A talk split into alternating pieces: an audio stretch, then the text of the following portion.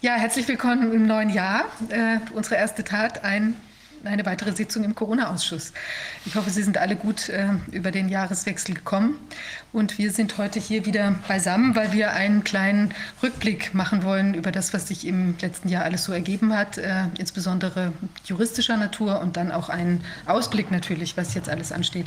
Sind heute hier mit fast dem ganzen äh, Team vom Corona-Ausschuss. Nur der Dr. Justus Hoffmann fehlt, äh, war heute verhindert. Ansonsten hier mit mir Dr. Rainer Füllmich, Antonia Fischer und ich bin äh, Viviane Fischer.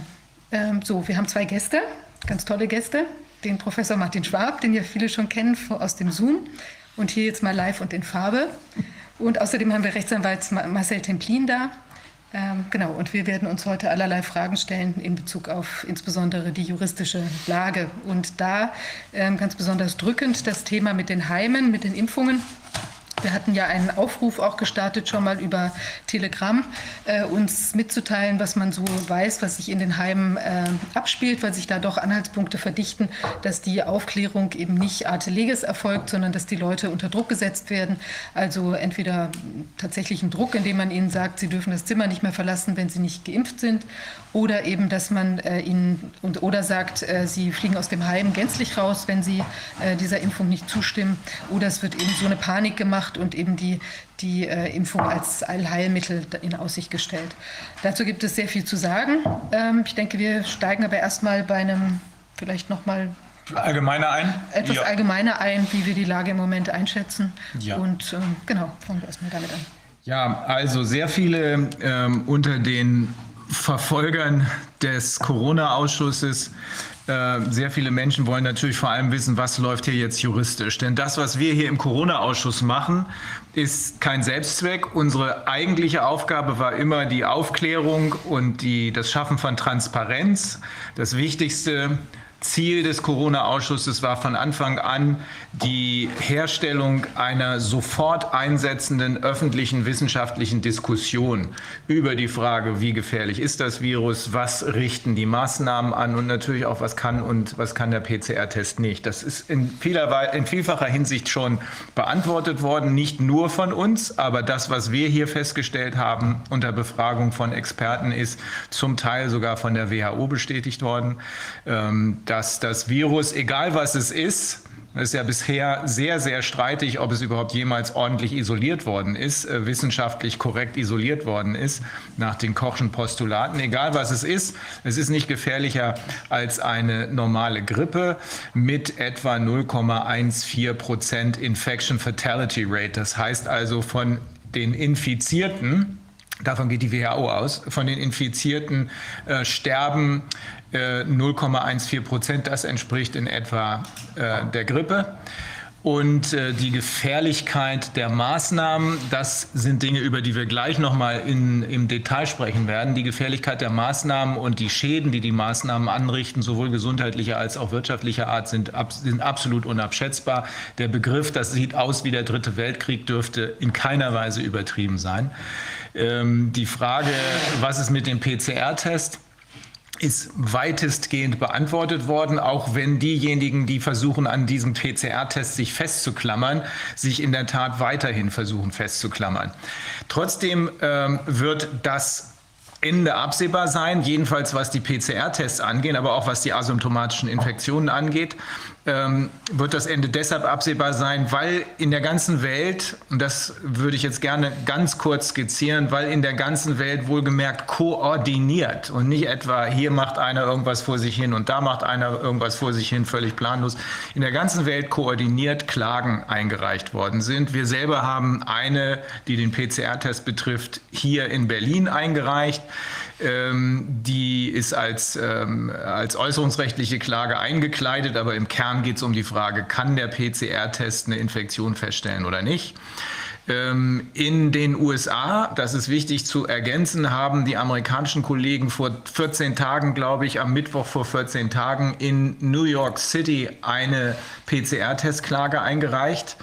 Ähm, dazu sollte jedem klar sein, dass die Ergebnisse eines solchen Klagverfahrens, also die Beweisergebnisse, die tatsächlichen Feststellungen weltweit benutzt werden können. Denn Wir haben es hier nicht mit einem individuellen Problem zu tun, also individuell insofern, als es in Holland so ist, in Dänemark so ist, in Deutschland so ist, sondern wir haben es, wie wir ja im Rahmen dieser Ausschusssitzung feststellen konnten, mit einem einheitlichen Diejenigen, die hinter dem Ganzen nach unserer Auffassung stecken, das äh, sind die Leute, die auch diesen sogenannten Great Reset pushen, mit einem einheitlichen, gleichschrittmäßigen Lockstep, so heißt das, äh, Vorgehen in der ganzen Welt zu tun. Diejenigen, die glauben, dass das genau der Grund dafür sei, das kann ja nicht sein, dass das auf der ganzen Welt einheitlich so läuft, da muss ja, das muss ja echt sein. Diejenigen, die das glauben, äh, die werden äh, ein besonders böses Erwachen haben nach unserer Einschätzung.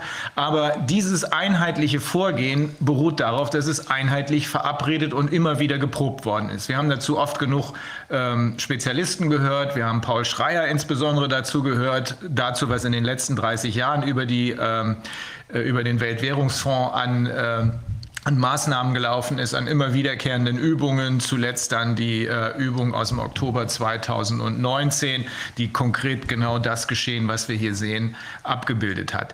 Also, weil es einheitlich ist und weil weltweit einheitlich jedes Land glaubt oder zumindest vorzugeben glaubt, ähm, jedes Land glaubt, mit Hilfe der PCR-Tests könnte man ähm, Infektionen feststellen sind wir in der Lage zu sagen, wenn ich in New York Beweisergebnisse kriege, die sagen, diese, diese PCR-Tests können keine Infektion feststellen, dann kann ich das hier in Deutschland benutzen. Wenn ich das hier in Deutschland rausfinde, dann kann ich das in den USA benutzen, in Australien und sonst wo. Weil, wie gesagt, in allen Ländern einheitlich auf der gesamten Welt diese PCR-Tests als Goldstandard, der Drosten-PCR-Test, so heißt er glücklicherweise jetzt auch weltweit, weil die, alle Leute erkannt haben, Drosten ist derjenige, dessen Name mit dem ganzen Zeug verbunden ist. Aber mit Hilfe der WHO wurde das weltweit als Goldstandard gepusht. Also, USA, da ist eine PCR-Testklage in New York anhängig. Hier ist eine anhängig. Äh, ich schreibe übers Wochenende noch die nächste Klage fertig, zusammen mit den Kollegen. Einige von denen sitzen hier am Tisch. In Australien gibt es auch eine Class Action, ist allerdings keine, bisher keine äh, Schadensersatz-Class Action, sondern die läuft auf eine Gruppe von Klägern hinaus, die bestimmte Maßnahmen untersagen, worden, äh, untersagen wollen. Es gibt da auch schon ein Urteil äh, basierend auf der äh, australischen Verfassung, die verbietet nämlich zwangsweise medizinische Eingriffe, folglich auch zwangsweise äh, Impfungen, wie sie hier immer wieder mithilfe der Propaganda, das muss man auch immer betonen, was da draußen an Propaganda unterwegs ist, was versucht, äh, eine Ausweglosigkeit und eine, äh, wie soll man es sagen, wie hat Frau Merkel das immer formuliert, das ist äh, Alternativlosigkeit für all das, äh, uns vorzugaukeln. Das stimmt so nicht, aber es wird uns immer wieder vorgespiegelt. In Frankreich ist ein Kollege unterwegs, der hat eine Klage für den äh, Menschenrechtsgerichtshof in Arbeit. Die wird in diesen Tagen eingereicht. Ähm, in Italien ist die äh, Kollegin Dr. Holzeisen dabei, die Nichtigkeitsklage gegen die, wegen der Zulassung äh, des ersten Impfstoffes äh, gegen die EU-Kommission fertig zu machen. Das heißt, auf allen Ebenen geht es voran. Das soll auch nach außen sichtbar werden, damit keiner auf die Idee kommt, äh, da ist einer unterwegs, der macht eine Klage, von der kriegt aber niemand was mit. Das soll insofern nach außen sichtbar werden, als wir uns jetzt auch öffentlich, offiziell verlinken werden unsere Websites mit äh, unsere die des Corona-Ausschusses, mit der, der für die ähm, der Kollege Templin zuständig ist, mit der Schadensersatzklage. Wir wiederum mit CHD von äh, Bobby Kennedy, mit äh, den Franzosen Jean-Luc Duhamel, mit den Italienern Dr. Holzeisen, mit den Australiern ähm, Glenn äh, Frey hätte ich fast gesagt, das ist einer von den Eagles, Glenn Floyd heißt er, ähm, und viele viele andere, so dass für jedermann sichtbar wird, dass es sich hier um einen einheitlich, bei uns tatsächlich um einen einheitlichen Block handelt. Auf der anderen Seite wissen wir, dass da widerstreitende Interessen unterwegs sind. So, das zum Überblick. Das wird in den nächsten Tagen auch sicherlich noch ähm, weitere Informationen geben, auch bei uns auf der Website. Eine hast du ja schon veröffentlicht, dass diese Verfassungsgerichts, ähm, das ist die Verfassungsbeschwerde eines Richters, äh, zu dem wir in Kontakt stehen. Sehr gut geschrieben, sehr lang, 190 Seiten, aber wer sich die im Exerpt ansehen will, der braucht nur bei uns auf der Newsseite äh, 2020 News nachzusehen, sehr schön dargestellt. Davon wird es noch viel, viel mehr geben. Ähm, wir glauben auch, dass wir das als Muster zur Verfügung stellen können für die einzelnen äh, Bundesländer. Da ist die Herangehensweise ein ganz klein wenig anders, aber das kann jeder übernehmen. Und ich glaube, es wäre eine sehr, sehr gute Idee, insbesondere das Verfassungsgericht, Gericht ähm, äh, auf seine Verantwortung hinzuweisen. Da sitzt ja nun leider jemand, ähm, äh, dem steht leider jemand vor als Präsident, der in einer Eilentscheidung betreffend eine Demonstration in Bremen komplett versagt hat und die Demokratie quasi verkauft hat. Aber es gibt ja auch noch andere, nämlich den früheren Präsidenten des Verfassungsgerichts, Herr Papier, der sich ebenfalls immer deutlicher äußert. Die kommen aus der Deckung, weil langsam aber sicher wird den Menschen klar und insbesondere den Verantwortungsträgern klar, dass äh, wer sich hier nicht wehrt, am Ende mitverantwortlich sein wird äh, für das, was zumindest von der anderen Seite versucht wird. Dass die andere Seite damit nicht durchkommen wird, das scheint uns jedenfalls sehr klar zu sein. Aber es erfordert schon auch, dass wir uns wehren, dass sich diejenigen, die das können, in den Sattel setzen und losreiten quasi. Herr Papier jedenfalls ist einem Vorstoß äh, des äh, jetzigen Präsidenten Habert begegnet. Der jetzige Präsident Habert hat in irgendeinem Interview, ich glaube SWR oder wo, es war gesagt, wer sich impft und äh, angeblich dann auch nicht mehr ansteckend ist, wahrscheinlich war er vorher zwar auch nicht ansteckend, aber das weiß Herr Habert nicht, ähm, die sollen, diese Menschen sollen dann besondere Privilegien haben und am gesellschaftlichen Leben, was im Moment zwar nicht stattfindet, aber vielleicht kommt es ja wieder, am gesellschaftlichen Leben teilhaben können. Das heißt, wir haben dann eine Zweiklassengesellschaft. Diejenigen, die geimpft sind, die dürfen wieder ins Theater, ins Restaurant gehen. Die, die nicht geimpft sind, die nicht. Und dagegen wendet sich Herr Papier und hält das für verfassungsrechtlich bedenklich.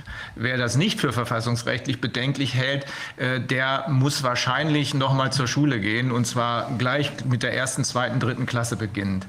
Ja, das ist der Überblick.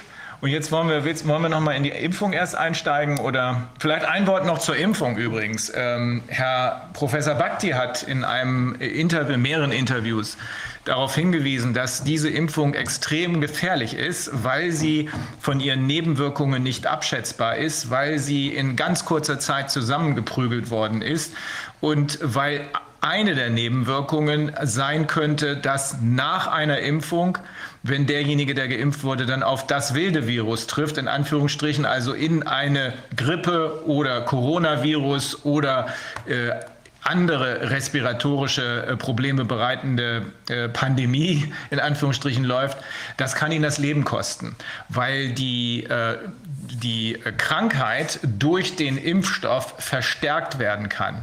Wir haben inzwischen auch genauere Informationen, die ich glaube, sie wird als Medizinerin des Jahres bezeichnet. Ähm, äh, Frau Professor Addo heißt sie, ADDO. Die hat bei mehreren Veranstaltungen ist belegbar, ich sage aber nicht, von wem ich es weiß, bei mehreren Veranstaltungen betreffend die äh, Tests in äh, Hamburg beim UKE, Universitätsklinikum Eppendorf. Ähm, das dürfte die größte Probandengruppe in Deutschland sein. Ich glaube 141 oder 147. Alle anderen sind wesentlich kleiner an den anderen Universitätskliniken. Jedenfalls hat sie Folgendes gesagt. Nach der ersten Impfung 20 Prozent schwere Nebenwirkungen. Zwei oder drei Wochen später kommt ja die zweite Impfung. Danach 20 Prozent schweres Fieber und 60 Prozent Schüttelfrost.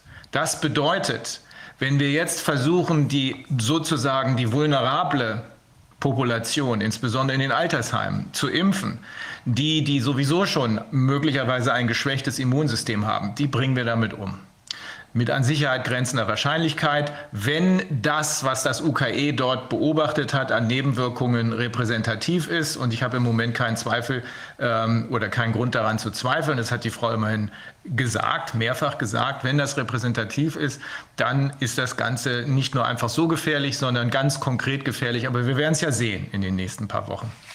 Ja, wir haben diesbezüglich auch gerade eine Presseanfrage, eine anwaltliche Pressefrage habe ich geschickt an das UKE äh, diesbezüglich, dass das uns eben nochmal offengelegt werden soll, was da, also dass die, die Angaben, die Frau Professor Ado da gegenüber den Teilnehmern von diversen Veranstaltungen gemacht hat, ähm, dass das auch nochmal schriftlich bestätigt wird vom UKE. Und wir haben noch Ergänzungsfragen gestellt, die werden wir auch, ich meine, wir haben die veröffentlicht oder werden die veröffentlichen. Genau, dazu gibt es auch zu dem Thema gibt es auch schon bei 2020 News eine ähm, eine, also eine Veröffentlichung. Ja, also es ist wirklich äh, ungeheuerlich, was da sich so alles tut. Ähm, also gerade die Problematik mit den alten Menschen. Ähm, wir kriegen da jetzt jede Menge Berichte aus den Altenheimen. Wir hatten ja aufgerufen, dass ähm, eben Angehörige oder sonst wie von der Impfung Betroffene, auch Heimmitarbeiter sich bei uns melden mögen, um uns einen Einblick zu geben, was sich da so alles tut. Wir hatten ja zwei Hinweise, eben das, was ich vorhin angesprochen habe, dass das unter Druck ähm, erfolgt. Die, die Angelegenheit, dass das eben unter irgendwelchen, also druckhaften oder, oder in Hoffnung generierenden äh, Vorspiegelungen quasi da ähm, passiert, die, die Impfangelegenheit in den oder die, die Vorbereitung sozusagen oder die, das Erreichen der Impfeinwilligung, quasi so eine Impftrickserei oder eine Hintrickserei, muss man fast schon sagen, in diese, diese Impfeinwilligung. Äh, ähm, genau, und dazu sind jetzt bei uns noch ein paar interessante Informationen aufgetaucht. Also zum einen ist hier uns zugespielt worden quasi ein Entwurf vom Ministerium für Arbeit, Gesundheit und Soziales des Landes Nordrhein-Westfalen, war eine, äh, und zwar zum Thema aufsuchende Impfungen in Pflegeeinrichtungen und vergleichbaren Einrichtungen. So, und das ist sehr interessant, weil da gibt es eben einen Ablaufplan drin, äh, der doch tief blicken lässt. Und zwar, wir wissen natürlich nicht, ob das jetzt, weil es eben im Entwurfsstadium ist, das, was wir da bekommen haben, ob es sich dann auch so tatsächlich realisiert hat im finalen ähm, Vorgehensplan quasi. Also wenn da jemand das Originaldokument hat, gerne her zu uns ähm, oder das finale Dokument. Aber was hier sehr interessant ist, und wir gehen davon aus, dass es eben vielleicht noch leichte Veränderungen gab, aber das doch wahrscheinlich so der Ablaufplan war, weil wir auch mitkriegen, dass das in den Heimen tatsächlich so läuft. Da ist es nämlich so, dass also quasi zwar ein Arzt, äh, der Heimarzt, ja, der soll äh, sozusagen Mitwirkung bei der, mitwirken bei der Einholung der, des Impfeinverständnisses in den, in den Heimen. Und äh, so dass im Prinzip, also auf der Basis von dem, was wir schon mal angesprochen hatten, diesem Aufklärungsbogen vom RKI und vom Grünen Kreuz, wir hatten darüber schon mal gesprochen, dass wir den für unzureichend halten, weil er eben eigentlich nur Positives in Bezug auf die Impfung sagt und quasi von allgemeinen Impfrisiken spricht und eben nicht und zusätzlich noch eben diese 95 Prozent ähm, Wirksamkeit des, des Impfstoffes äh, thematisiert, also im Prinzip eine Hoffnung macht, die sich ja, wie wir schon mal analysiert hatten, eben äh, nicht ähm, tatsächlich also real belegen lässt, diese, ähm, diese 95 Prozent. Äh, und eben gleichzeitig werden eben diese wichtigen Aspekte, was Rainer gerade angesprochen hatte, also mit der möglicherweise ähm, das Problem Unfruchtbarkeit, eben diese überschießende Immunreaktion und noch was weiteres, was wir gerade eben auch noch mal von einem Humangenetiker gehört hatten, dass es eben auch sein kann, dass die Leute, die geimpft sind, vielleicht tritt das Phänomen auch erst nach der zweiten Impfung aus, auf möglicherweise permanent diese quasi Virenpartikel da ausscheiden, weil der Körper die selber herstellt, sodass sie möglicherweise sogar ständig positiv, äh, PCR-mäßig positiv testen. Ja, also ein völlig äh, absurdes Ergebnis. Also die Gefahr besteht, ist auch nicht ausgeschlossen sozusagen, weil wir da keine Erkenntnisse haben. Aber ähm, genau. Äh, Nochmal vom Ablaufplan. Also wir sehen, dass das eigentlich auch so läuft, dass die, die Heime damit befasst sind, diese Impfeinwilligungen einzuholen. Und das ist ja eigentlich sehr befremdlich. Also das wird die Ursache sein, warum sie so tätig werden. Und sie machen das aber in der Regel, wie wir mitkriegen, ohne Arzt. Also sie gehen auf die, die, ähm, Proba also die, die Probanden, sage ich schon, das ist ein mhm. freudscher, eine freudsche Fehleistung. Sie sind es ja faktisch. Die, die Millionen alten Probanden sozusagen, die da jetzt... Äh, äh, mitspielen sollen in diesem äh, Spiel. Ähm, genau, also es wird anscheinend auf die losgegangen oder auf die Angehörigen und die bekommen eben diesen Aufklärungsbogen vom RKI, Schrägstrich Grünen Kreuz, die das ähm, erarbeitet haben. Und das im besten Fall. Wir haben auch noch viel dilettantischere ähm, äh, Aufklärungsbögen oder, oder Impfeinwilligungsbögen gesehen. Und dann füllen sie das quasi aus. Und eine, in ganz vielen Fällen haben wir jetzt mitbekommen, dass keine weitere Information passiert.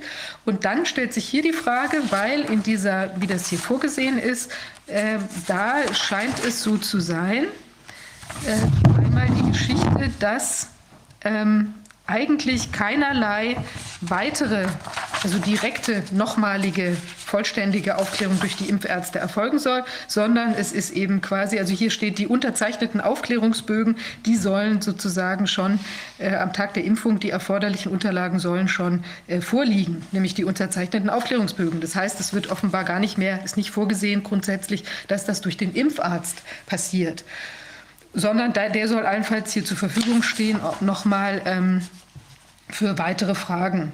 So, das prüft nämlich das mobile Impfteam, hm. prüft im Vorfeld der Impfungen die Einwilligungserklärungen. So, die müssen ja eigentlich die unterzeichneten Aufklärungsbögen. So, das ist natürlich grundsätzlich jetzt vielleicht schon, äh, kann auch noch mal was mit dazukommen, aber eigentlich ist es so, dass die, dass die ähm, nach diesem Plan die Heimleitungen, Heimmitarbeiter eben vorab das schon einholen sollen. Und da ist auch ein ungeheurer Druck, wie wir jetzt mitkriegen, dass die massiv an den, an den Alten oder an den Angehörigen dran sind, um eben das vorab einzuholen. So, das finde ich jetzt schon mal ein bisschen, ähm, also nicht gerade unbedingt das, was man sich da wünscht. Und auch dazu, muss, dazu muss man vielleicht noch mal erklärend sagen, dass nach unserer Überzeugung hier die Aufklärungsbögen und die eigentlich erforderlich, das eigentlich erforderliche mündliche Aufklärungsgespräch ähm, nicht stattfindet bzw. unwirksam sind. Die, eine bloße Unterzeichnung eines Bogens bringt gar nichts nach ständiger BGH-Rechtsprechung. Es muss auf den Patienten persönlich eingegangen werden. Wenn er nicht persönlich ähm, äh, sprechen kann, dann muss eben der, ähm, der Betreuer oder wer auch immer gerade zuständig ist, angesprochen werden. Aber ohne persönliches Gespräch geht es nicht. Die Bögen, die wir gesehen haben, sind mit Sicherheit unwirksam, weil keine Rede da von den Nebenwirkungen ist, von den Nebenfolgen, vor denen BioNTech selbst, die eigenen Aktionäre zumindest, gewarnt hat. Das, was äh, Professor Bhakti mehrfach angesprochen hat, welche Risiken da bestehen, nichts ist davon zu lesen. Mal ganz abgesehen davon, äh, dass die Impfung, so wie es jetzt äh, aussieht, überhaupt nicht erforderlich ist, weil wir schon eine Grundimmunität haben, weil wir eben eine Gefährlichkeit dieses Virus haben, die sich nicht von der einer normalen Grippe unterscheidet. Warum also jetzt diese Impfung? Aber die Aufklärung dürfte völlig falsch sein und da muss man noch mal darauf hinweisen, dass jeder medizinische Eingriff, invasive Eingriff, jedenfalls eine Körperverletzung darstellt, es sei denn, der Patient willigt ein. Der Patient kann aber nur wirksam einwilligen, wenn er vorher vernünftig aufgeklärt worden ist. Fehlt also all das, worüber wir jetzt hier gerade ansatzweise gesprochen haben, dann ist er nicht vernünftig aufgeklärt worden, dann ist die Einwilligung unwirksam und dann ist jeder, der sich daran beteiligt hat, dran, wegen Körperverletzung oder, wenn es schlimmer kommt, auch wegen Tötung. Kommt darauf an, wie man das Ganze dann rechtlich bewertet. Aber das scheint mir wichtig zu sein. Ja, Martin. Ich glaube, wir müssen noch etwas ergänzen, weil wir ja ähm, gerade gehört haben, äh, dass äh, wohl schon Heimbewohnern oder Heimbewohnerinnen gedroht ist, den Aufnahmevertrag zu kündigen, wenn die Impfung nicht äh, äh, unternommen wird, wenn man sich der Impfung nicht unterzieht. Eine Einwilligung, die unter dieser Drohung zustande gekommen ist, ist auch Kraftgesetzes nichtig. Die muss ich nicht mal anfechten. Ja? Das heißt also, in dem Moment, in dem ich sage, Spritze oder raus, ja, heißt es, dass ich, dass ich äh, in der Situation überhaupt nicht mehr wirksam in die Impfung einwilligen kann, weil ich natürlich zwangsläufig unter dem Einfluss dieser Drohung stehe. Ja, ganz wichtiger Punkt. Da muss man nicht mal anfechten. Solche Einwilligungen sind per se nichtig. Die existieren nicht. Und damit sind wir mittendrin in mindestens der Körperverletzung. Ja. Ich möchte hier ganz kurz noch einmal hier das zitieren. Also unter Punkt 8 steht da drin, die Einrichtung erfragt die Teilnahme an der Verimpfung beim Personal sowie den Bewohnerinnen und Bewohnern Sie teilt dem Arzt äh, der, der KV spätestens drei Tage vor der geplanten Verimpfung mit, wie viele Personen geimpft werden wollen. Sprich, zu dem Zeitpunkt benötigen die ja eigentlich eben diese unterschriebenen Impf, äh, Impfeinwilligungen. Und unter zehntens steht dann, in Vorbereitung der Verimpfung stellt die Einrichtung sicher, dass eine geeignete Kühlmöglichkeit für den Impfstoff vorgehalten wird.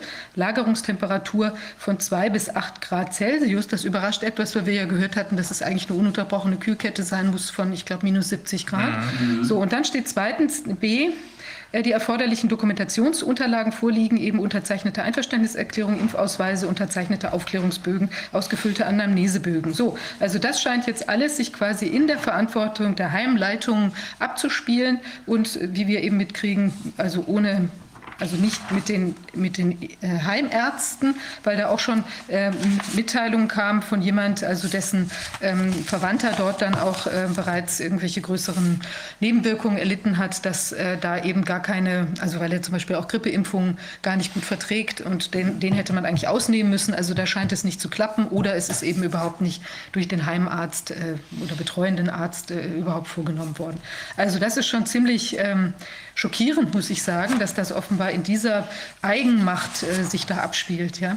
Dazu muss man ergänzend auch wissen, dass die, ähm, dass die äh, Probanden, die hier getestet worden sind, um den Impfstoff zu testen, wohlgemerkt, es gibt keine Präklinik, es gibt keine Tierversuche, es gibt nur Versuche am Menschen, Phase 1, 2 und 3. Und die sind wiederum so zusammengeschoben worden, dass man hier meint, in zehn Monaten zurechtkommen zu können etwa. Aber die Probanden, die da getestet worden sind, das sind ja keine Leute, die etwa Vorerkrankungen hatten sondern es waren gesunde Personen. Also das, was wir in den Heimen vorfinden, das sind häufig Menschen, die haben Vorerkrankungen, in aller Regel sogar. Die, die getestet wurden, sind aber ohne solche Vorerkrankungen gewesen.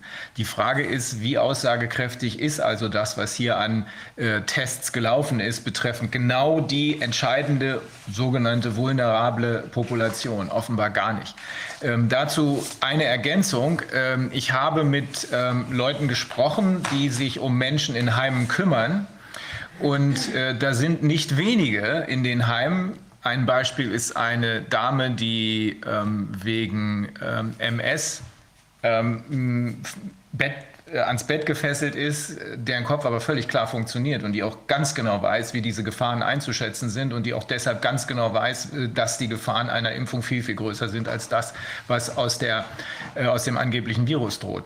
Die Menschen, die sich da wehren wollen, die sollten sich an uns wenden. Wir helfen dann. Wir sorgen dafür, dass sie auch zu Wort kommen. Also ich habe äh, mit einer Betroffenen verabredet, dass wir da gegebenenfalls mit einem Kamerateam herkommen und dann auch die äh, Meinung dieser Betroffenen, die ja damit bedroht werden, aus dem Heim gewiesen zu werden, wenn sie sich nicht impfen lassen, auch diese Meinung dieser Betroffenen mal dazu hier öffentlich werden zu lassen.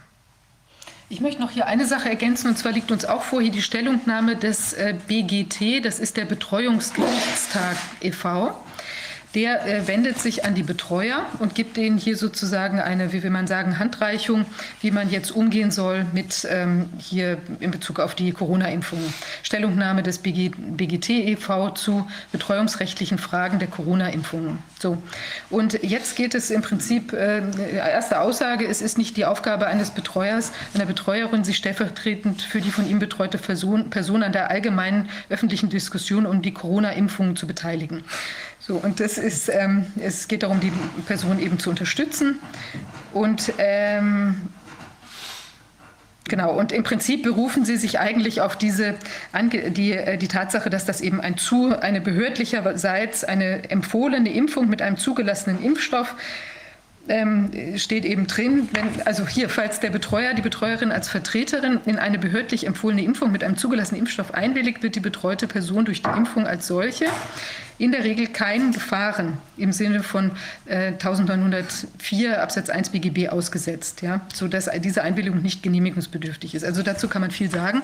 Es ist aber, was faszinierend ist, also dass, obwohl es eigentlich im Text vorne ziemlich pro Impfung, also dass man sich eigentlich darauf verlassen könne, klingt, wird es interessant, wenn man da nämlich nachschaut, ganz hinten, der nachstehende Fragenkatalog gehört dagegen in die allgemeine Impfdiskussion und muss dort beantwortet werden. So, und wenn man jetzt die Fragen sich mal äh, zu Gemüte führt, ist zum Beispiel ist hier, welche evidenzbasierten Beweise bezüglich der Wirksamkeit des angedachten Impfstoffs liegen derzeit vor, Schrägstrich Langzeitstudien? Also nichts. Nichts. So, handelt es sich um einen Lebendimpfstoff? Nein, kann man beantworten, nein. Allerdings ist es ein mRNA-Impfstoff, also eine ganz neue Impfplattform mit all den Problemen, Problemen dieser genetischen Behandlung. Ja. Welche möglichen Langzeitfolgen und Komplikationen können bei Unverträglichkeit hervorgerufen werden? Äh, unklar. Beziehungsweise es gibt durch die äh, Studien aus diesen Voruntersuchungen, ähm, was wir angesprochen hatten, schon die Katzen, die dann nach dieser äh, Konfrontation mit dem Wildvirus, Wildvirus nach der Impfung äh, plötzlich alle gestorben sind. Ähm, also würde ich mal sagen, Probleme gibt es. Welche, weitere Frage, welche möglichen Langzeitschädigungen können wegen nicht vorhergesehener Komplikationen auftreten? Alles. Unbekannt, mhm. aber nichts von der Hand zu weisen. Wurde der angedachte Impfstoff bereits an vulnerablen Gruppen getestet und falls ja, wenn welche medizinischen Erkenntnisse wurden gewonnen und unter welchen Quellen können entsprechende Studienergebnisse nachvollzogen werden? Nichts vorhanden. Also wir wissen aus einer, ich glaube, die erste Studie von BioNTech, da ähm, war die Ansage, dass das äh, Personen zwischen 16 und 55 Jahr, Jahren getestet wurden. Ich weiß nicht, ob möglicherweise der ein oder andere Vulnerable mit dabei war ähm, vor, durch Vorerkrankungen, aber auf jeden Fall haben wir keinerlei großflächige Untersuchung von Leuten, zum Beispiel um die 70, 80, also genau die, die wir jetzt schützen wollen mit dieser Sache. Und dann Bakti ähm, sagt, die wurde überhaupt nicht getestet. Wurden gar nicht getestet. Mhm. Gut, das ist ja noch umso schlimmer. Und dann wird eine Ansteckung an Covid-19 trotz Impfung bei erneuter Mutation des Virus möglich sein und muss gegebenenfalls alsbald jährlich geimpft werden. Ich würde sagen, ja, oder zumindest können wir es nicht ausschließen. Also all diese Fragen, wenn man die ehrlich beantwortet, muss man eigentlich sagen, es kann keinem Menschen dazu geraten werden, sich jetzt hier äh, dieses Risikos äh, auszusetzen. Ich glaube sogar, dass man unter den hier gegebenen Umständen nur mit einem persönlichen Aufklärungsgespräch überhaupt in der Lage ist, eine wirksame Einwilligung herbeizuführen. Weil das, was hier an versteckter Stelle angesprochen wird, ist ja im Zentrum des ganzen Geschehens. Also die, äh, mal abgesehen davon, dass diese, diese Impfung äh, angesichts der gegebenen Umstände gar keinen Nutzen hat, ist sie eben, ist sie eben super gefährlich äh, wegen der eben angesprochenen verschiedenen Aspekte. Nicht nur wegen der Nebenwirkungen, sondern auch, ach so, das haben wir noch gar nicht angesprochen, es gibt ja Leute mit Allergien. Gerade die jüngere Bevölkerung ist zu 30 oder sogar 40 Prozent ähm, mit Allergien behaftet, möglicherweise aufgrund der schlechten Ernährung der letzten 30, 40 Jahre, die uns die, Ernähr die Nahrungsmittelindustrie zukommen lassen hat. Und genau diese Gruppe, die also mit Allergien behaftet ist, äh, die könnte sogar ausscheiden als ähm, zu impfende Gruppe. Aber auch das scheint nirgends getestet worden zu sein. Was ja dann auch wiederum, äh, vielleicht eine Frage an, an dich, Martin, die wenn wir es jetzt, ähm, sagen wir, wenn jetzt im Raum steht, dass manche Leute Privilegien bekommen können, andere aber eben, also viele aber zum Beispiel aufgrund von Allergien gar nicht teilnehmen sollen. So haben wir ja auch die Empfehlung von, ich glaube, die CDC hatte das empfohlen mhm. äh, oder auch in England, glaube ich, eine, die, die öffentliche Gesundheitsbehörde, ähm, dass die gesagt hat, die Leute sollen sich auf gar keinen Fall impfen sollen, Schwangere sollen sich nicht impfen und so weiter lassen und so weiter. Ähm, also dann haben wir ja eigentlich sozusagen eine Konstellation, wo Leute an dieser Teilhabe jetzt nicht nur durch persönliche Renitenz oder weil sie irgendwie, ähm, ich weiß nicht, halt ein, ähm, ein Wissenschaftsleugner äh, der ja, äh, die das ja gerne, äh, da gibt es ein wunderbares Video, wir veröffentlichen dazu auch zeitnah einen Artikel ähm, bei 2020 News, wo ein, ein ähm, Dr. Schmidt sich darüber äußert, wie man der ähm, Impfkritiker, die in seinen Augen alles äh, Wissenschaftsleugner sind, äh, Herr werden soll durch eine geschickte manipulative Begegnung mit diesen, ja, also sprachlich sozusagen.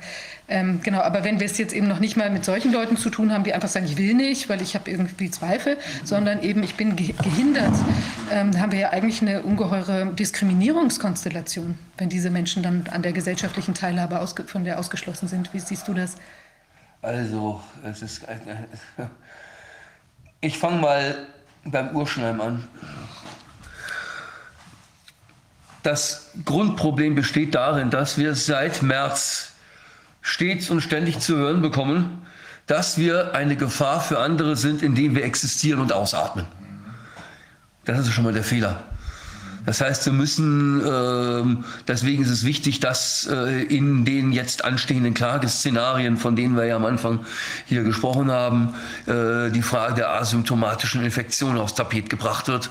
Denn äh, das ist in meinen Augen sozusagen die Ursünde in, dem, in der ganzen Corona-Erzählung. So. Wenn man das jetzt mal zugrunde legt, weil das die Prämisse von diesen ganzen Impfungen ist, ja, ich höre in dem Moment auf, eine Gefahr für andere zu sein, wenn ich geimpft bin. Das ist ja das Nächste, äh, worauf die ganze Geschichte beruht. Jetzt haben wir gerade gehört, äh, was ist denn, wenn äh, diese Impfung mich gar nicht immunisiert? sondern vielleicht sogar in Wirklichkeit noch dem Virus das Leben in meinen Körperzellen leichter macht Das ist ja das, was äh, ich in den äh, Dokumenten äh, lesen konnte. Als Laie lese ich da so schöne Wörter wie Antibody Depending Enhancement. Äh, und das ist ja offenbar gemeint. Also ich sage, wenn die Antikörper das Virus nicht neutralisieren, dann machen sie alles noch schlimmer. Ich bin kein äh, Mediziner, ich kann das nicht bewerten. Aber wenn das stimmt, dass das alles noch schlimmer macht, ja, äh, dann höre ich ja nicht auf, eine Gefahr für andere zu sein. Dann würde also schon diese Folgerung nicht stimmen, selbst wenn ähm, die Prämisse stimmen würde, ich bin eine Gefahr für andere, weil ich existiere und ausatme, ähm, habe ich mit der Impfung nicht aufgehört, eine solche Gefahr zu sein. So, ja, sondern dann bin ich noch eine schlimmere Gefahr. So, das wird natürlich wahrscheinlich äh, von jenen, die die Impfung befürworten, auch natürlich in Abrede gestellt werden. Ähm, ähm, und ich habe mir ja auch angeguckt, was in äh, Großbritannien äh, so an Tipps für Healthcare Givers, also für das äh, im Gesundheitswesen tätige Personal angeben wird. Da ist ja, da sind die Nebenwirkungen alle aufgelistet. Ich meine sogar, dass da Prozentzahlen mit dran standen. Ich bin mir aber jetzt gerade nicht mehr sicher. Also ich habe es mir jetzt vor der Sitzung nicht nochmal angeguckt. Ja. Äh, also äh, von äh, solchen Dingen war natürlich da nicht die Rede. So. So, das heißt also, die Leute, die uns das auferlegen wollen, müssen erstmal zwei, äh, die sagen, ihr dürft erst wieder ins Restaurant, wenn ihr geimpft seid. Ihr dürft erst wieder fliegen, wenn ihr geimpft seid. Ihr dürft erst wieder ins Kino, wenn ihr geimpft seid. Müssen also erstmal zwei Beweise führen. Nämlich erstens, dass ich ohne Impfung eine Gefahr für andere bin, selbst wenn ich äußerlich pumpergesund bin, auf gut bayerisch. Ja. Ähm, und zweitens, ich bin, werde durch die Impfung immunisiert. So. Und Erst dann kommen wir überhaupt zu der Frage, was mache ich mit denen, die nicht wollen und was mache ich mit denen, die nicht können. So, und da haben wir dieselbe Blaupause, die wir schon bei den Masken hatten. Da ähm, werden wir wahrscheinlich auch das, dieselbe Dynamik erleben wie bei den Masken. Nämlich erstmal wird mir, wenn ich sage, ich kann nicht, unterstellt, in Wirklichkeit will ich gar nicht. Das ist der Grund, warum äh, Ärzten, die Maskenatteste ausstellen, das Leben so schwer gemacht wird weil sie sagen, in Wirklichkeit sind eure Patienten doch alle Simulanten. In Wirklichkeit können die ja ganz normal Lappen drauf, so, stellt euch nicht so an. Ne? Äh, so. Dass nicht jeder Maske tragen kann, weil wir nicht alle dieselbe Physis haben, weil wir nicht alle DIN-genormte und TÜV-geprüfte Standardprodukte sind. Ja?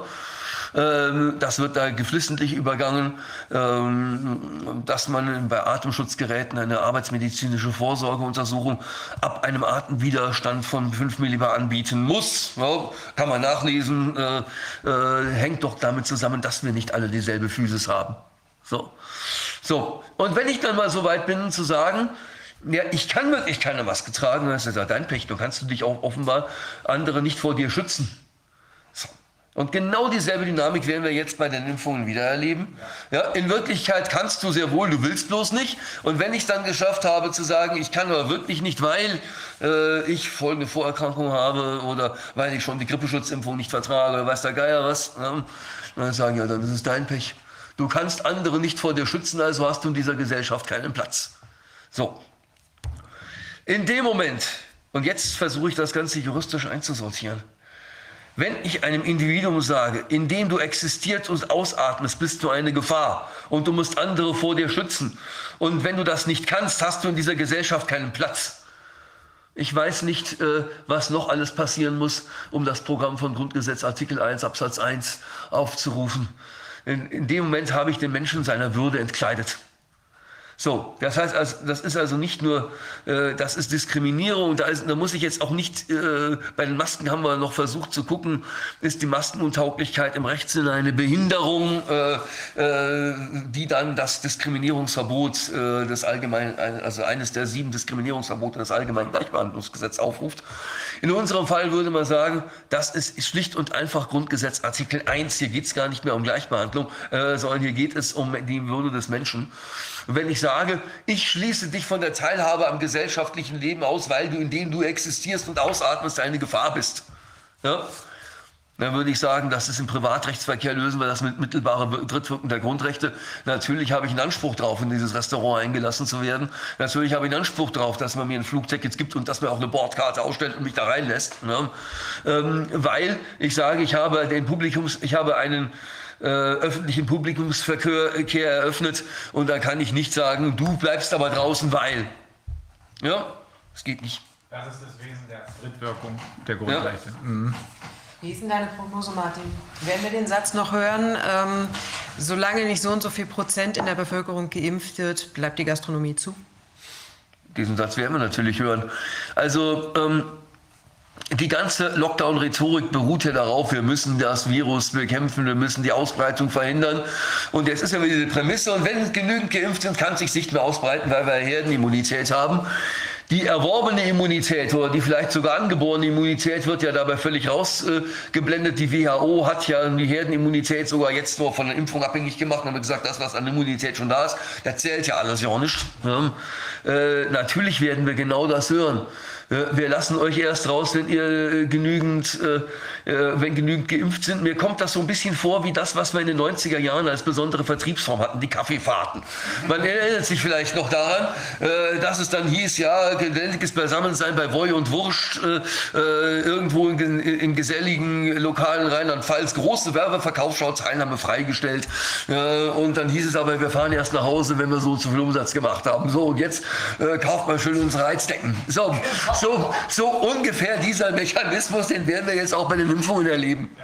Ja, und man merkt ja äh, nach allem, was ich höre, dass, die, äh, dass das Misstrauen in der Bevölkerung durchaus äh, äh vorhanden ist. Ich habe gerade Mm, das, äh, als ich mich ins, äh, in mein Hotelzimmer jetzt in Berlin begeben habe, das erste, was ich gemacht habe, war natürlich immer zu gucken, wo ist denn überhaupt die Waldenser Straße, wo muss ich jetzt mit meinem Fahrrad hin?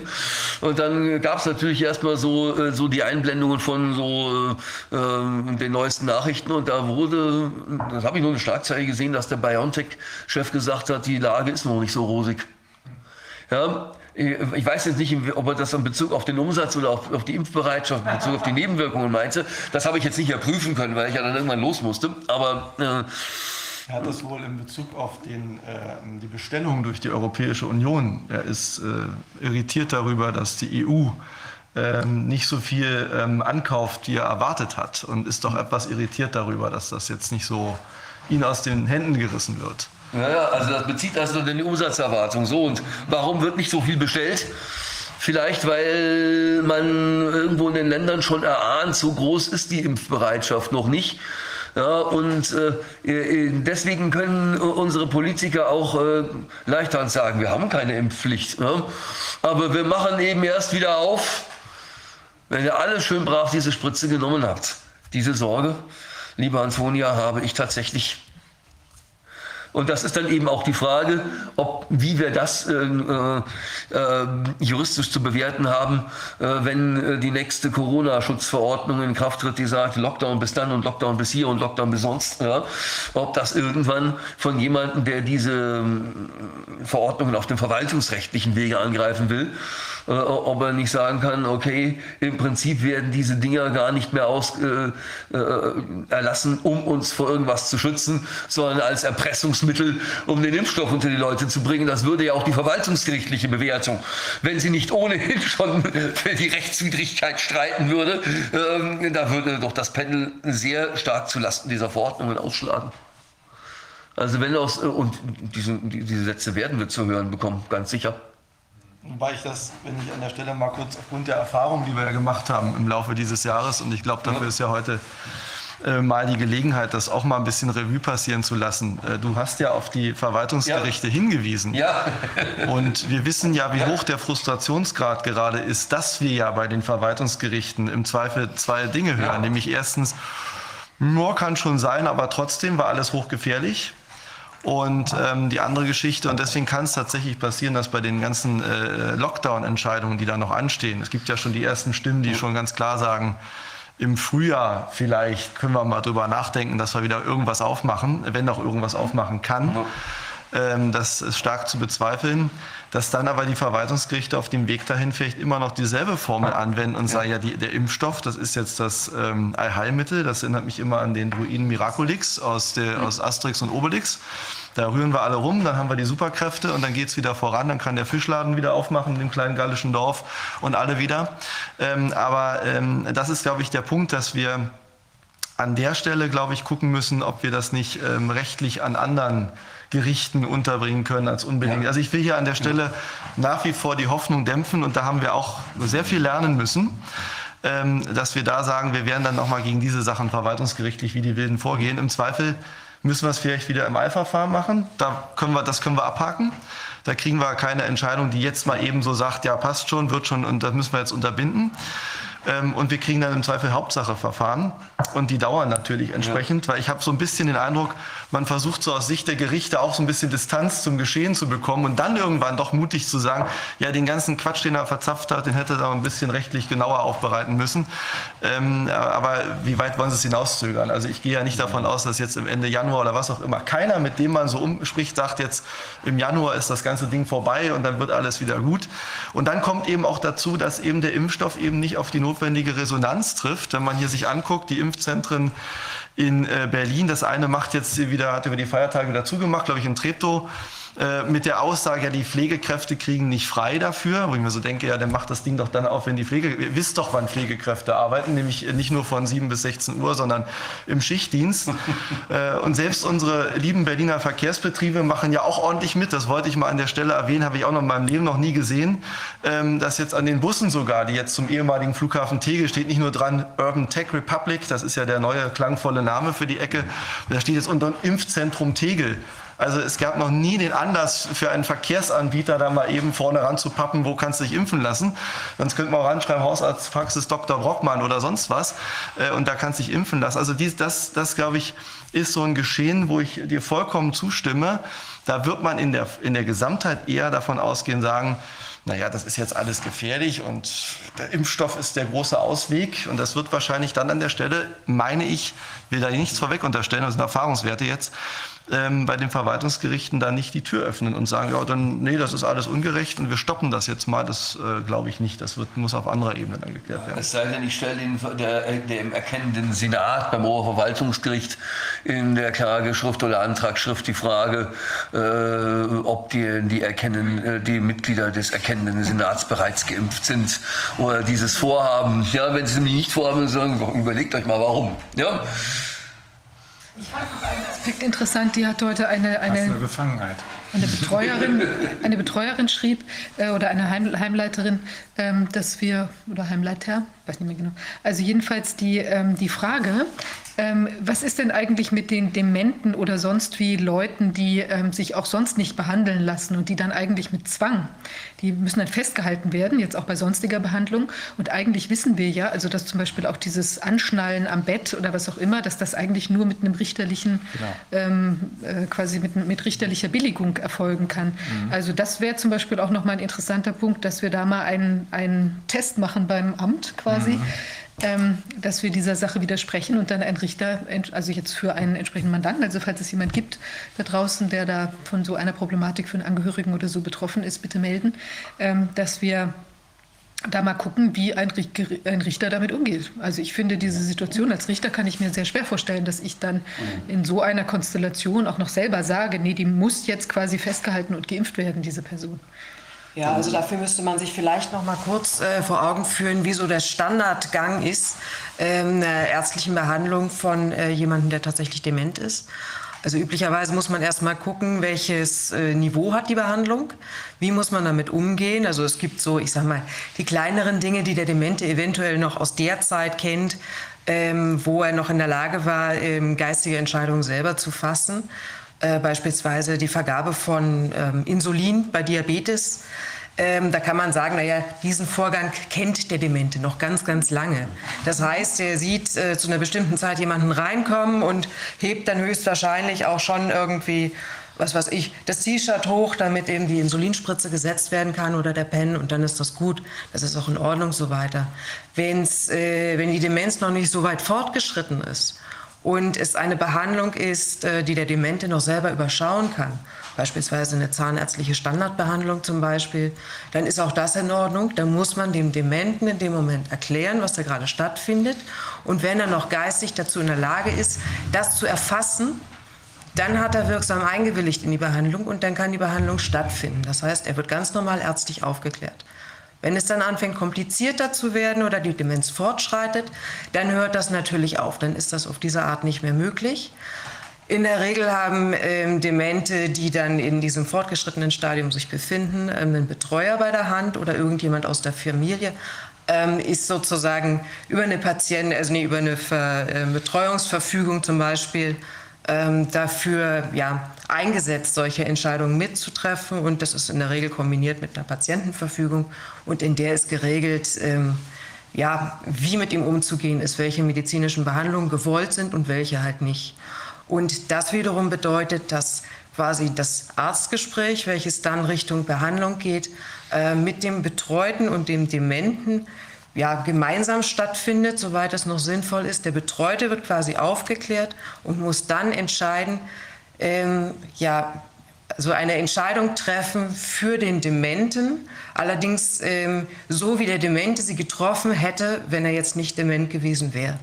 Es muss also geforscht werden in der Vergangenheit war das, äh, was weiß ich, ist der eigentlich durchgeimpft gewesen von damals? Äh, wie stand der zur Grippeimpfung?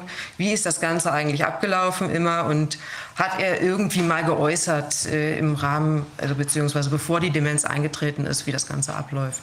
Und wenn das geschehen ist, dann kann der Betreuer dann eben die Entscheidung zu dieser konkreten Maßnahme eben nach für und wider und nach äh, Berücksichtigung sämtlicher Vorerkrankungen oder Allergien treffen.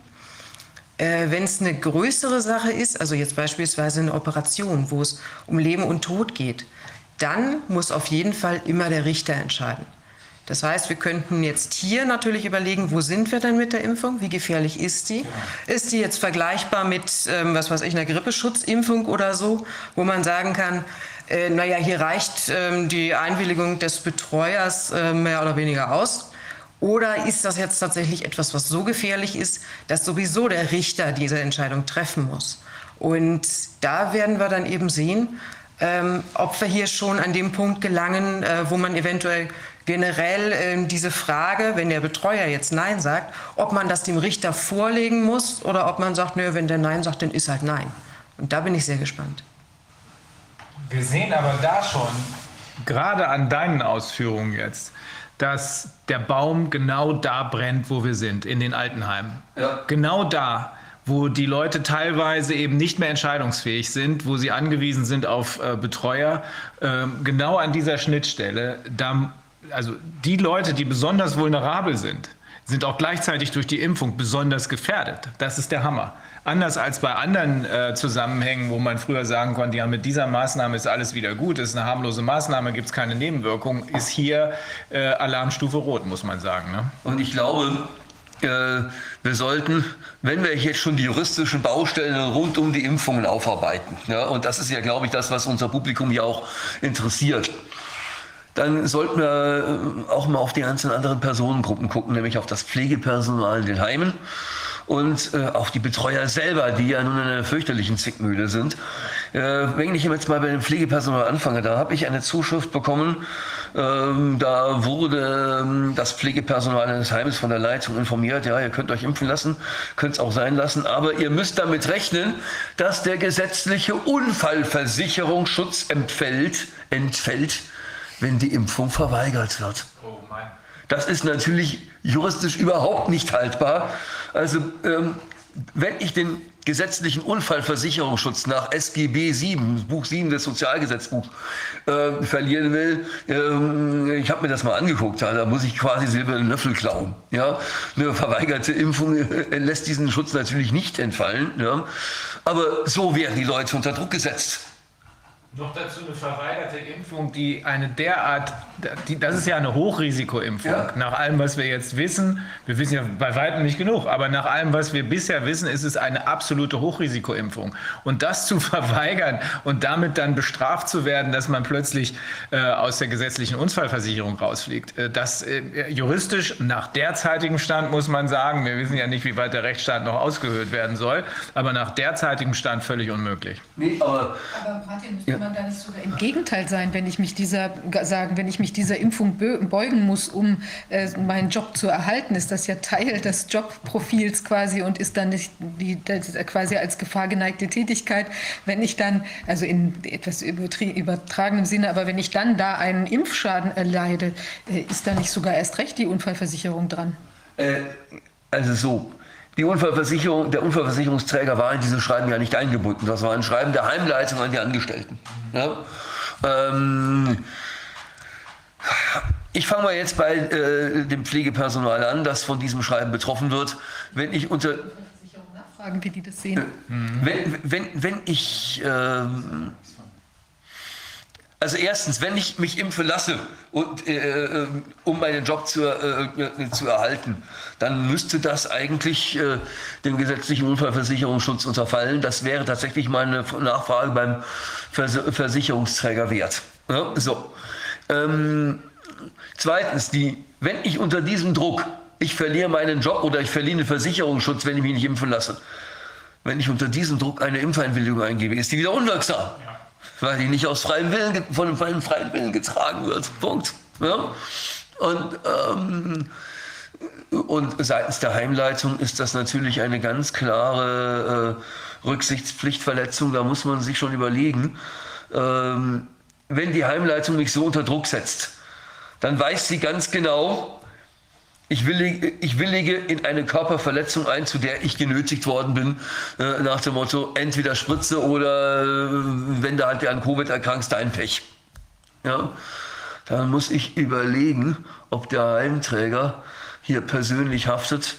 Denn sobald ich die Vorsatzschwelle überschritten habe, greift die Haftungsbefreiung nach 104 SGB 7 nicht mehr. Das heißt, der Heimträger, der sein Personal so unter Druck setzt, der begibt sich selber in eine böse Haftungsfalle. Ja? Also, aber unfallversicherungsrechtlich ist da ein Haufen äh, Musik drin.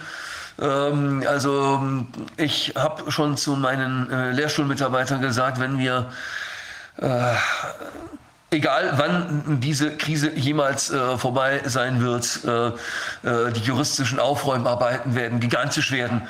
Äh, also es wird äh, aus allen möglichen Feldern wird eine ganze Reihe von promotionstauglichen Untersuchungsthemen äh, rausspringen. Also das, was ich hier auf ein, bei meinen ausrangierten Kassenzetteln da drauf habe, das ist im Prinzip nichts anderes als mal eine Auflistung von allen möglichen Baustellen, die wir haben. Da kommen wir ja vielleicht im Laufe der Sitzung noch mal zu sprechen, dass wir mal so einen Gesamtüberblick geben. Ja. ja was für welche juristischen Fragen hängen an Corona eigentlich dran?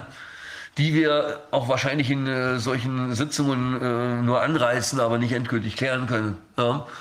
Also da zeigt sich auch, wie wichtig es ist, dass Jura als Wissenschaft betrieben wird, äh, damit wir auf so unbekannte Herausforderungen mit unserem normalen erlernten Handwerkszeug reagieren können. Und wir haben ja nun, glaube ich, alle äh, in dieser Krise äh, sehen müssen, dass wir mit Rechtsfragen konfrontiert werden, von denen, die wir uns im Leben nicht hätten träumen lassen. Ich hätte niemals geglaubt, dass ich mich noch mal mit in diesem Leben mit gesetzlicher Unfallversicherung beschäftigen werde. Und dann kam die Maskenpflicht. Ja? Das haben aber auch die, das haben, das haben aber auch die Gerichte nicht. Ne? Ja, ja. Das, wenn man 2019 vielleicht jetzt einen ja. Arbeitsrichter fragen würde, jetzt kommen ja die ersten Verfahren wegen äh, Maskenverweigerung äh, am Arbeitsplatz, ja, ja. Ne? Wird dann, wo dann mit äh, Abmahnung oder äh, Kündigung reagiert wird. Das geht dann an die Arbeitsgerichte. Äh, dass sich äh, Bußgeldrichter, also die Strafrichter im Bußgeldverfahren jetzt mit, mit Sachen beschäftigen schon ja. müssen, wie sind 1,50 Meter auf der Parkbank wirklich eingehalten worden und so, solche Dinge mehr.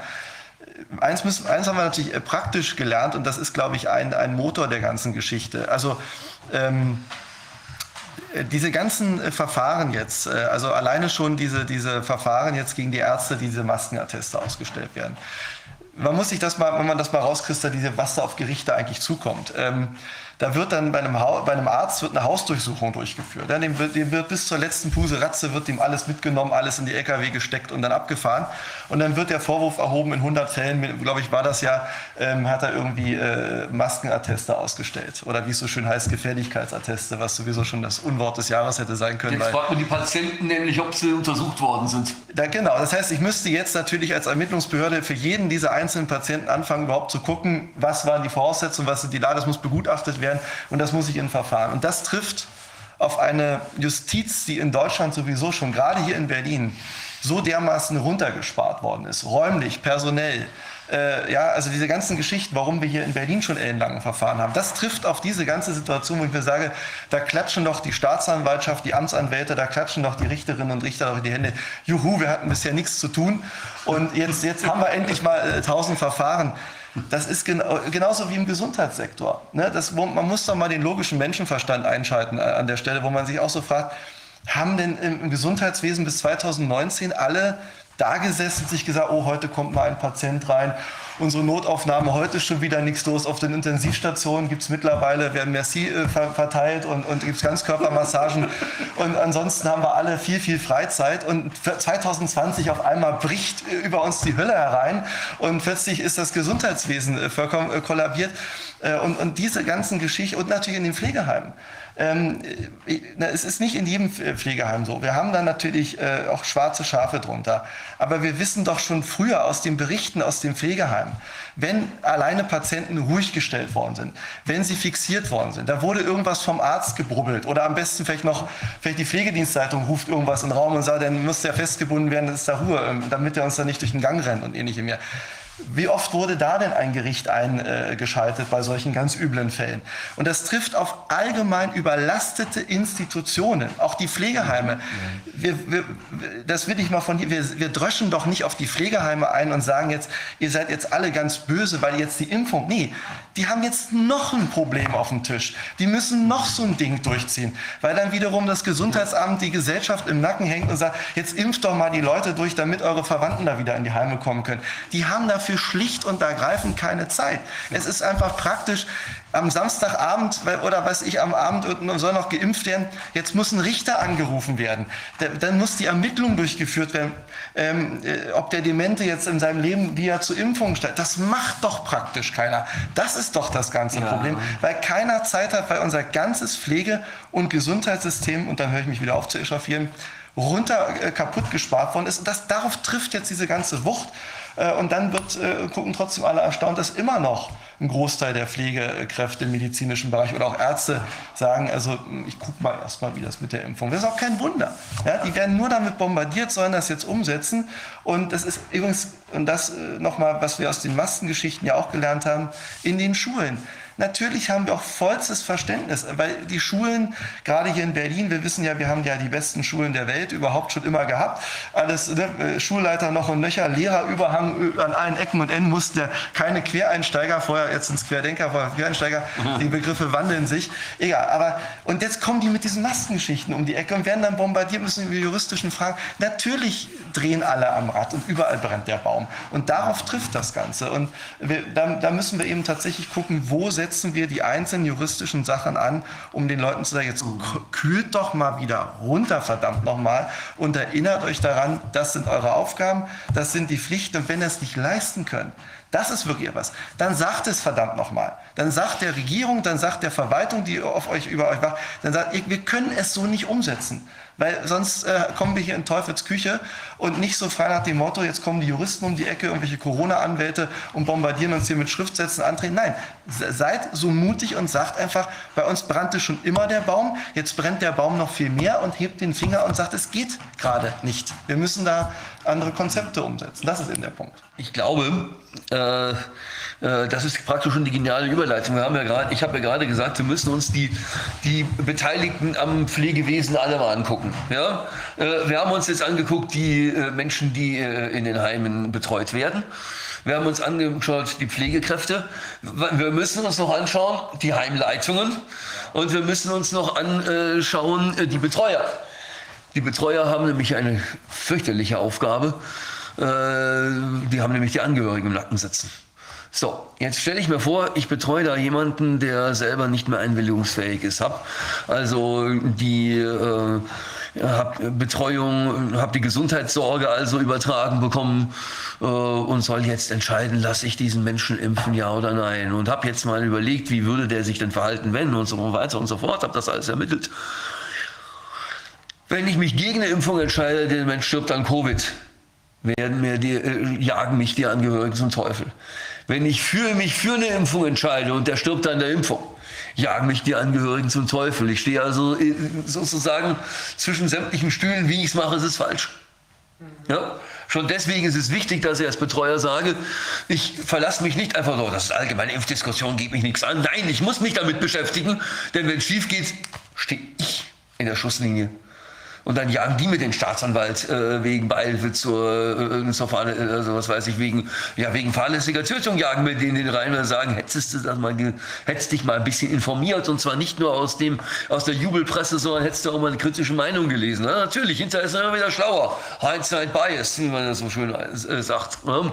So der Rückschaufehler. Wichtig zu wissen. Ja, die ja. Abrechnung wird kommen. Das ja. muss den Leuten klar sein. Die Abrechnung wird kommen. Vielleicht nicht gleich morgen, aber sie wird kommen. Und dann spätestens wird man genau ja. diese Übersicht verlangen. Genau. Da wird man so. sagen, ihr, habt, ihr dürft nicht nur in die Jubelpresse gucken. Genau.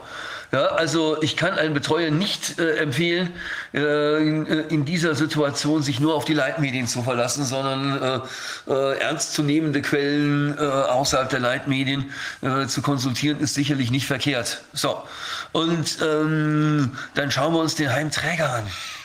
Ja, so. Jetzt stelle ich mir vor, ich würde so ein Heim leiten und bekäme jetzt so einen Brief aus, einem, äh, aus einem Ministerium. So, unsere Truppe rückt ein, macht mal alles bereit. Macht hoch die Tür, die Tor macht weit. Ja, es kommt die Impfung der, der Ewigkeit. Ja, also, ja, äh, Leute, ja, äh, da stelle ich mir auch die Frage. Diese Menschen, die sind bei mir, weil sie ihren Alltag nur noch eingeschränkt, vielleicht auch gar nicht mehr selbstständig managen können die sind quasi meine Schutzbefohlenen. Ja, da kann ich auch nicht einfach hergehen und sagen, ach, da soll da mal ein Arzt aufklären und ich habe damit nichts zu tun. Ja, da stehe ich auch in der Verpflichtung äh, zu gucken, was passiert denn da? Werden die Leute vernünftig aufgeklärt? Also wenn ich selber äh, so ein Heim leiten würde, würde ich sagen, jetzt passt mal auf, Freunde. Jetzt warten wir erstmal, dass die ganzen Hausärzte wieder aus, der, äh, aus, dem, aus dem Winterurlaub zurück sind. Denn ich möchte ganz gerne, dass mit, äh, bei jedem einzelnen von meinen äh, Schützlingen hier mit dem, mit dem Hausarzt geredet wird. Ja? Also, äh, da ist nichts mit einfach antreten, treten, äh, 100 Mal Spritze und wieder nach Hause nach dem Motto, so wie, wie beim Schulausflug 100 Mal äh, Kartoffelpapp mit Soße und, alle, und jetzt geht's weiter. Nee, das ist äh, eine das, das, ist eine, das ist mir zu heikel. Das wäre mir als Heimleitung zu heikel, wenn die Angehörigen nämlich sagen, wo warst denn du Heimträger? Hast du da tatenlos zugeschaut, wie sie alle abgeschlachtet wurden? Wenn das passieren sollte, und das ist ja die Befürchtung, die wir hier einleitend äh, ventiliert haben, wenn wir sagen, es ist nicht alles so schick, wie es in der Jubelpresse steht, sondern es ist vielleicht wirklich was dran an diesen Befürchtungen, sobald tatsächlich was passiert, wird man denen, die es zugelassen haben, die Frage stellen, egal ob das der Betreuer ist, ob das die Pflegekräfte sind, ob das die Heimleitung ist, wie konntet ihr das zulassen? Ja? Wenn alles gut ausgeht, von mir aus, wunderbar. Wenn es nicht gut ausgeht, dann werden am Ende der Schlacht die Toten gezählt. Ja. Vielleicht nochmal zurück zum Betreuer, wie das tatsächlich funktioniert. Es ist schlimmer. Das heißt, äh, die Betreuer haben eine Woche vor Weihnachten Briefe gekriegt und ein Betreuer hat ja nicht einen Betreuten, sondern 30 oder so. Ja. Und äh, dem wurde gesagt, bitte seien Sie am 25.12. um die und die Uhrzeit bei uns im Heim. Und die haben ja nicht ein oder nicht 30 Betreuten in einem Heim, sondern die haben im Zweifel äh, 30 Zettel gekriegt für 30 verschiedene Heime, für 30 verschiedene zu betreuten. Und wenn das dann die gleiche Zeit gewesen ist, es ist dem Betreuer schlicht nicht möglich, am ersten Weihnachtsfeiertag in 30 Heimen gleichzeitig zu sein. Wie das Problem gelöst wurde, was die jetzt daraus gemacht haben, keine Ahnung, aber der Druck ist einfach nochmal unvorstellbar viel höher, als man sich das erstmal so. Das würde ich nicht mal im normalen Werktag schaffen, an 30 Halben gleichzeitig zu sein. Und man darf nicht vergessen, der Eingriff selbst ist eine Sache, die Aufklärung davor ist eine andere. Und wenn wir hier ständig Aufklärungspflichtverletzungen haben, dann haben wir ständig Körperverletzungen oder Schlimmeres, wir werden es sehen. Aber auch ohne dass irgendwas passiert, haben wir Körperverletzungen, jedes Mal. Ich will noch einen Aspekt, der vielleicht auch interessant sein soll, weil die Anfragen ja schon bei uns aufliefen. Nämlich, äh, ich habe hier äh, die Schwester einer Betreuten gehabt äh, am Telefon und die sagte, sie hat das, die Betreuung schon damals abgegeben an eine, sag ich mal, professionelle, vom Gericht dann bestellte Betreuung. Aber sie hat jetzt die Befürchtung, dass ähm, diese Betreuerin dann eben sagen wird, wenn die Impfeinwilligung kommen soll, macht sie das Häkchen und dann ist alles gut. Und sie fragte jetzt, kann sie irgendetwas tun? Ich habe sie jetzt für den ersten Schritt darauf verwiesen, wenn Sie den Zugang zur Betreu äh, Betreuerin haben, dann ist sicherlich der erste Weg, das Gespräch zu suchen, zu sagen, Sie haben als Angehörige Bedenken, weil sie nämlich schon gesagt hat, Ihre Schwester hätte zu den klaren Momenten auch sich äh, dazu doch durchaus ja, zumindest ängstlich geäußert und würde also auch äh, nicht jeder Impfung sozusagen hinterher springen. Und deswegen wäre vielleicht die Frage, und vielleicht kannst du, Martin, dazu noch was sagen, was kann ich denn als Angehöriger tun, wenn ich sage, ich habe die Befürchtung, die Betreuung ran, rennt jetzt los und gibt den Persierschein und dann ist alles, ist, ist Mutti oder die Schwester oder der, der Opa oder was auch immer passé. Ja, das heißt, habe ich die Möglichkeit, präventiv dagegen einzuschreiten? Ja? Kann ich als Angehöriger verhindern, dass ein Betreuer, der ja nun mit entsprechenden Vollmachten ausgestattet worden ist vom Gericht, die in einer bestimmten Art und Weise gebraucht? Boah, das ist, da, da, muss, ich, da muss ich überlegen. Äh, als Angehöriger bin ich ja gerade nicht Inhaber der Gesundheitssorge. Ja. Ja, das ist das Einzige, was ich tun kann. Aber ich habe keine, keine Anspruchsgrundlage, die ich gegen den Betreuer äh, richten kann, mit dem ich eine einstweilige Verfügung beantragen kann. Sehe ich nicht.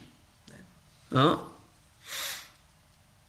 Ja, du hast kein Standing. Du Ja. hast, du hast äh, keine Klagebefugnis, keine Ja. Antragsbefugnis. Ich habe, das ist, das, äh, das ist halt das Problem bei uns. Rechtsschutz gibt es immer nur, wenn ich ein subjektives Recht geltend machen kann. Und das subjektive Recht auf Leben meines Angehörigen habe ich nun mal nicht. Das hat, das hat dieser Angehörige. Äh, Und wahrgenommen wird es von dem Menschen, der, der die Gesundheitssorge hat. Das ist in diesem Fall der Betreuer.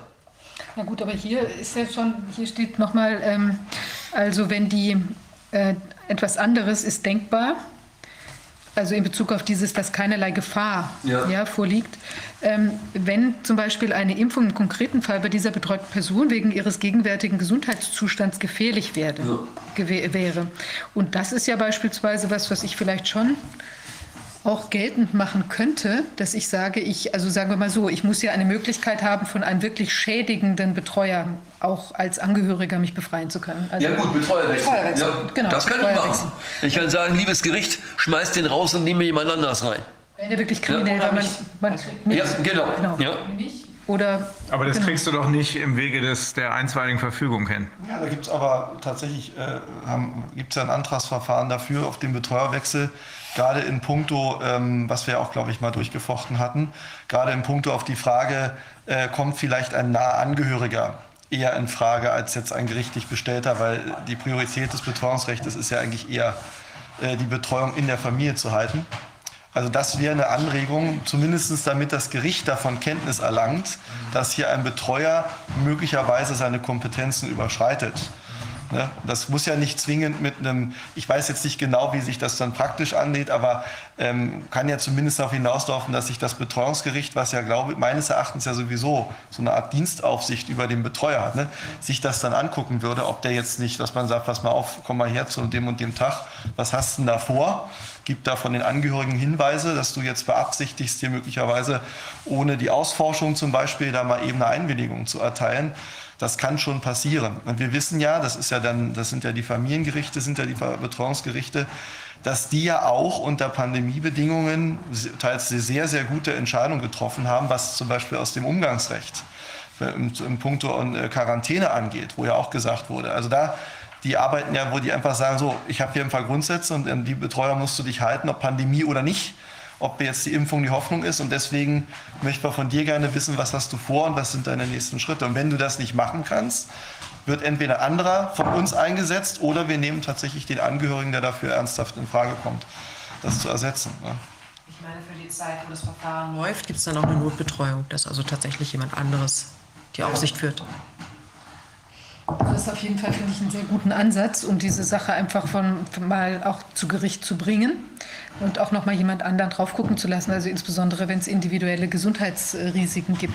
Also ich, wir haben ja in der Zwischenzeit, wir haben circa 10.000 Heime angeschrieben. Ja, wir haben uns da in mühevoller Kleinarbeit die ähm, Adressen rausgesucht und die angeschrieben und zwar eben in einer quasi anwaltlichen Presseanfrage, wo wir auch noch mal darauf hingewiesen haben, also wo wir eine Stellungnahme dazu haben wollten, ob, ob da es möglicherweise zu so Einwilligung unter Druck äh, kommt bei denen, beziehungsweise wie sie das für sich organisiert haben. Wir haben auch hier nochmal auf diese Fragenliste hingewiesen, sind eben sehr barsch äh, aufgetreten und haben dann, und das fand ich also faszinierend, aus verschiedenen Bundesländern die exakt gleiche Formulierung äh, uns geschickt. Also nach dem Motto, wir werden hier nichts sagen äh, und äh, wir stehen mit unseren Aufsichtsbehörden in ganz engem Austausch zu dem Thema ähm, und es läuft alles toll. Aber es war also eins zu eins die Wortwahl. Und parallel hat uns jemand weitergeleitet, eben ein Schreiben, was ähm, also quasi postwendend auf unser Schreiben gekommen sein muss. Ja? Also wir, wir haben das jetzt gerade in den letzten Tagen gemacht.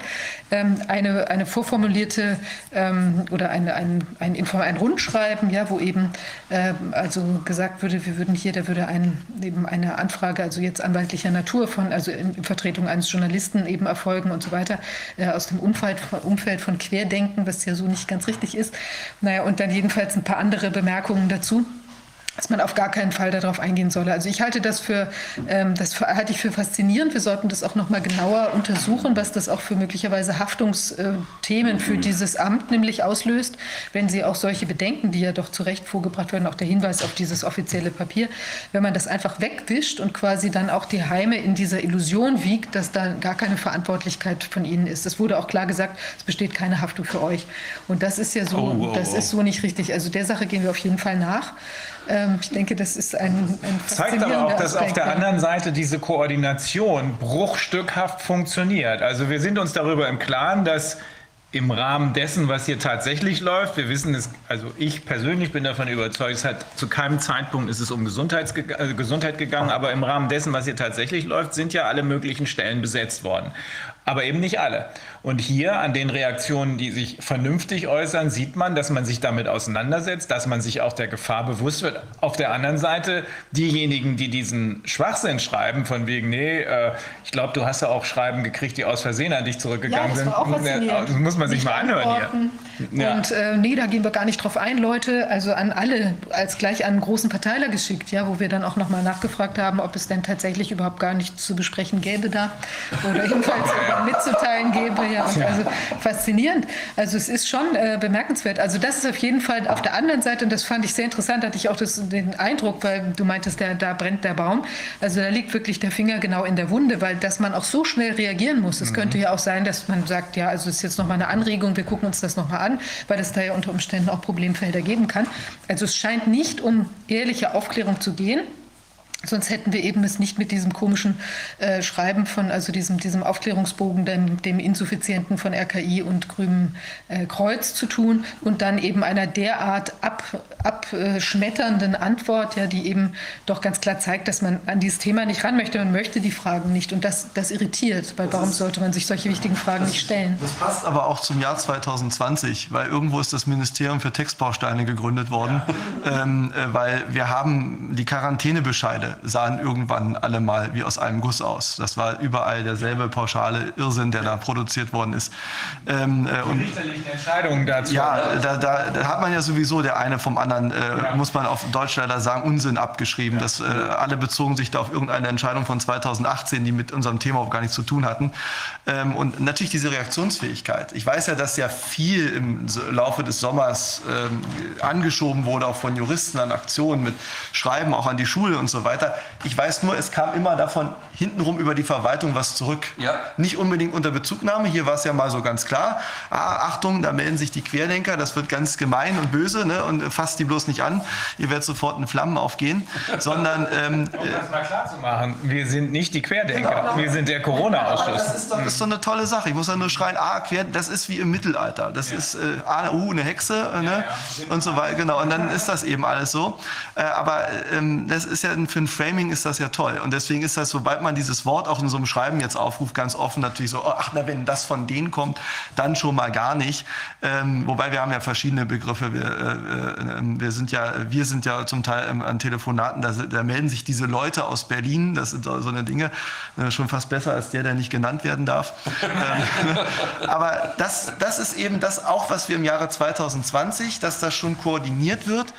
Und dass man natürlich ganz genau beobachtet an gewissen Stellen, wo kommt es her und da muss man sofort dazwischen schießen, bevor dann irgendeiner anfängt kurz nachzudenken und sagt, lass uns mal mit den Fragestellungen mal wirklich mal kurz ernsthaft auseinandersetzen. Ja, das, das, äh, das ist das, was ich vorhin auch angesprochen habe. Wir werden als breite Front, auch als internationale Front auftreten. Wir werden auch solche schreiben wie die, die wir jetzt gerade ansprechen, nicht mehr nur als Corona-Ausschuss, sondern zum Beispiel auch mit CHD machen. Das ist gerade in Planung. Das wird jetzt in der nächsten Woche, vermutlich in der nächsten Woche losgehen.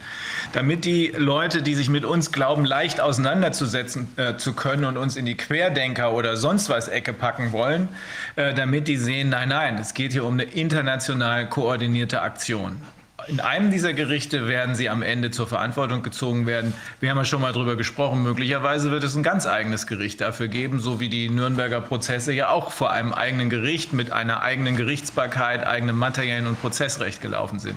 Aber das ist äh, noch nicht ganz absehbar. Wir bewegen uns in die Richtung, aber wir werden es erleben.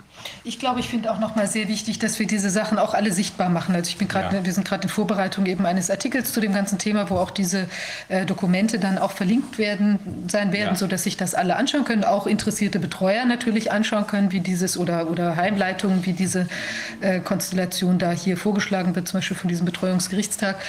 Und ich glaube, das ist eben, das ist auch nochmal ein ganz wichtiger Aspekt, dass wir die Sachen auch aus dieser, ähm, dieser, wie will man sagen, dieser, ich, ich will jetzt nicht sagen Heimlichkeit, aber aus diesem Verborgenen oder für eben mhm. andere überhaupt nicht wahrnehmbaren Geschehen mhm. da in den, in den Altenheimen herausholen. Ja, aus dieser Düsternis, weil es ist ja so, die, da kriegt man ja auch in, von vielen Heimen höre ich, dass die Menschen da nicht mehr besuchen können, weil eben entweder, das ist ja in manchen Verordnungen auch so, sobald es irgendeinen Corona-Fall gibt, ist das Heim erstmal zu oder einen positiven Test, sagen wir so.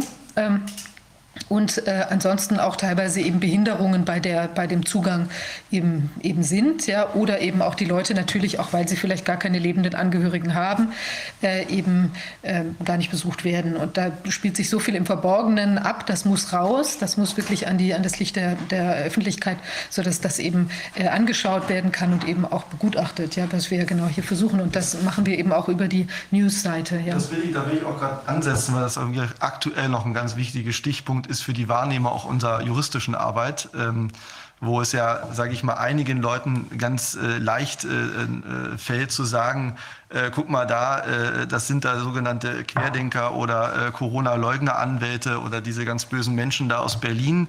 Die machen ganz irrsinnige Dinge. Äh, die, die Sammelklage zum Beispiel ist ja das größte Betrugsding aller Zeiten. Äh, wir, wir sammeln ja da nur Geld ein und gucken zu und äh, dann haben wir irgendwelche blöden Querdenker, die auch noch bereit sind, da Kohle zu zahlen und all diese Geschichten, wo ich auch sagen muss, ähm, den Leuten, das ist mir gerade auch heute mal ein Anliegen, das auch mal hier an der Stelle zu sagen, den Leuten, die sowas verbreiten, würde ich mal raten, nur 10 Prozent der Telefonate zu führen, was, womit ich übrigens darauf anknüpfe, dass ich übrigens auch ein Telefon habe, was ja auch schon äh, im Irrsinnigkeitsbereich äh, behauptet wurde. Äh, ne, also da, solche Dinge.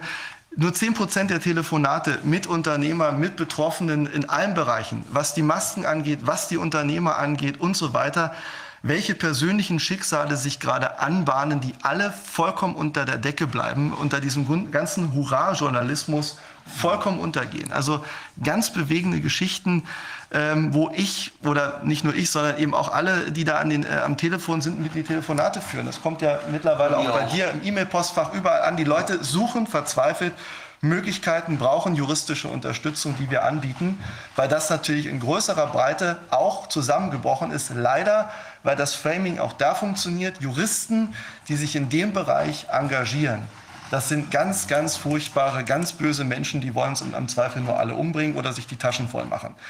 Ähm, nee, das Problem ist auch, und da nehme ich auch die Kollegen jetzt mal in Schutz, die sich damit nicht befassen, weil die zum Teil eben auch sich sagen, ich fasse das mal lieber nicht an, nicht, dass ich da in irgendeinen Ruf gerate. Da muss ich auch ganz ehrlich sagen, erstmal, warum machen wir das? Weil wir sind Juristen, wir sind Anwälte, Du als äh, engagierter Rechtswissenschaftler bist da auch äh, absolut Gold wert an der Stelle, weil das natürlich die, das gesamte, warum machen wir das als Juristen eigentlich? Weil wir sagen, wir sind vor eine Aufgabe gestellt, da geschieht Unrecht oder da gibt es etwas, da muss ich rechtlich korrigierend eingreifen. Und dann ist es mir ehrlich gesagt, ob ich mich mit der Sache gemein mache oder nicht, vollkommen egal. Weil dieses alte Prinzip, wenn ich mich vorstelle, irgendwo als, als äh, Anwalt, bin ja auch früher durch Schulen getingelt, habe ein bisschen was über den Beruf. Die klassische Frage ist natürlich nicht von Schülern der achten Klasse, Herr Tempin, was empfinden Sie, wenn Sie eine Vertragsklausel fertig formuliert haben, sondern die Frage, warum verteidigen Sie auch Mörder? Verteidige ich nicht, aber nicht, äh, weil, weil ich kein Strafrechtler bin an der Stelle. Aber ich sage mir, wenn dann einer kommt und sagt, mir wird das hier vorgeworfen und äh, da, da sehe ich, okay, Untersuchungshaft wird hier sinnlos angeordnet, äh, da wird äh, irgendwelche Leute drehen durch, der, der, hat seine Anhörungstermine nicht oder es werden Beweismittel unterdrückt oder was auch immer passieren kann. Auch in einem Rechtsstaat passieren kann, äh, macht, macht die Justiz generell Fehler und die müssen durch eine ordentliche Verteidigung dann korrigiert werden. Das ist die, die, die Kernaufgabe der anwaltlichen Arbeit, was wir ja auch hier auch mal transparent machen, auch im, im Ausschuss sozusagen. Dinge zu erfragen, mal auch jedem Weg nachzugehen und solche Dinge hinzubiegen. Und wer dann behauptet, ähm, wir gehen mit irgendwelchen wirren Behauptungen äh, äh, unterwegs und machen äh, faseln wir irgendwas von der Sammelklage. Und vor allen Dingen auch ganz wichtig, das muss ich auch mal unterstreichen, weil gesagt wird, die hat ja gar keine Aussicht auf Erfolg, da wird den Leuten was versprochen, wo ich sage, wir sind eben gerade keine Kaffeefahrt.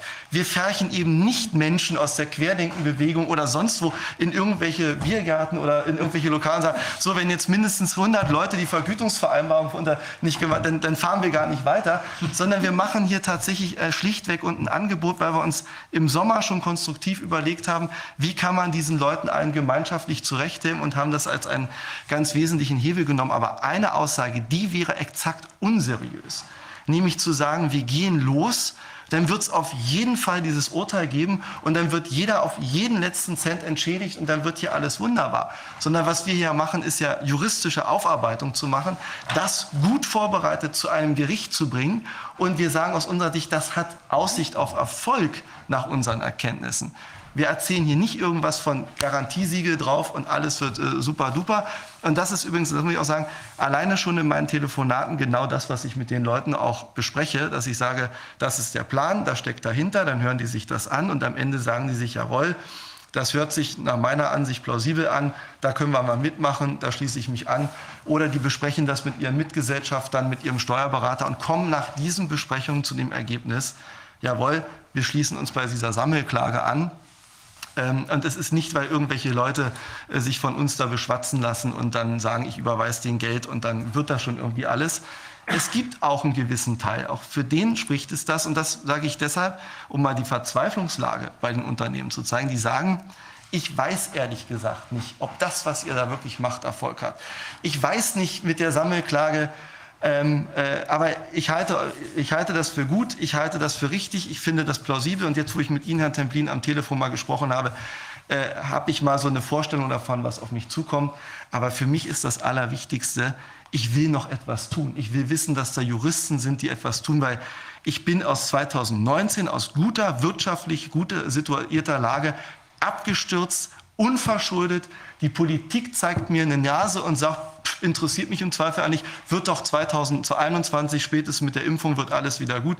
Die Wirtschaftskennzahlen sehen toll aus. Macht da was für mich an der Stelle.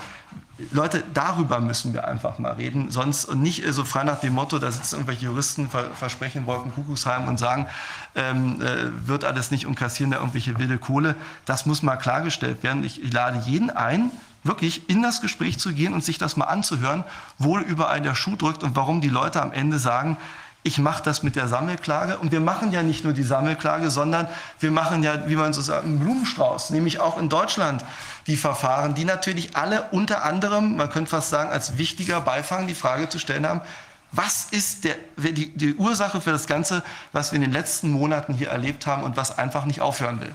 Weil das ist die schlimmste Erkenntnis, dass wir am Neujahrsmorgen oder Abend 2021 immer noch über das Thema reden und immer noch nicht die Frage ist, wann hört das Ganze auf. Und so geht es auch den ganzen Unternehmen, die sich jetzt äh, angeschlossen haben und auch immer noch anschließen werden bei dem ganzen wir Thema. Müssen, wir müssen an der Stelle, wenn wir jetzt bei der, bei der Class Action sind, müssen wir auf Folgendes ähm, hinweisen.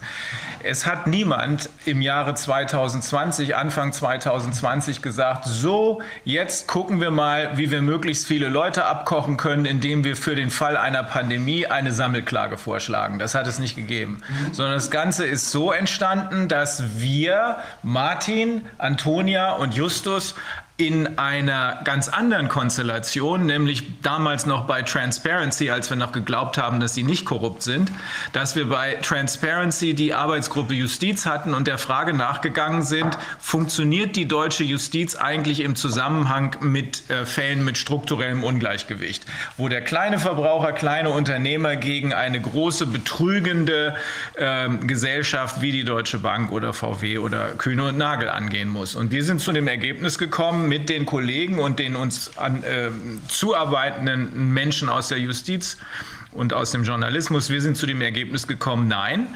Und einer von uns, äh, der Kollege Dr. Äh, Dr. Weimann, der sich äh, für den kollektiven Rechtsschutz besonders eingesetzt hat, auch zu, geschrieben hat, der hat gesagt, wir brauchen für diese Fälle kollektiven Rechtsschutz. Das ist sowas ähnliches wie die Class Action. Das ist der Oberbegriff. Wir haben aber sowas nicht, sondern wir haben nur eine Musterfeststellungsklage. Die hat kläglich versagt, weil die Musterfeststellungsklage nicht von den Anwälten betrieben wird, sondern weil man dafür sogenannte qualifizierte Einrichtungen braucht. Was sind qualifizierte Einrichtungen? Das sind solche Einrichtungen, die der Staat, das heißt die Regierung, zulässt.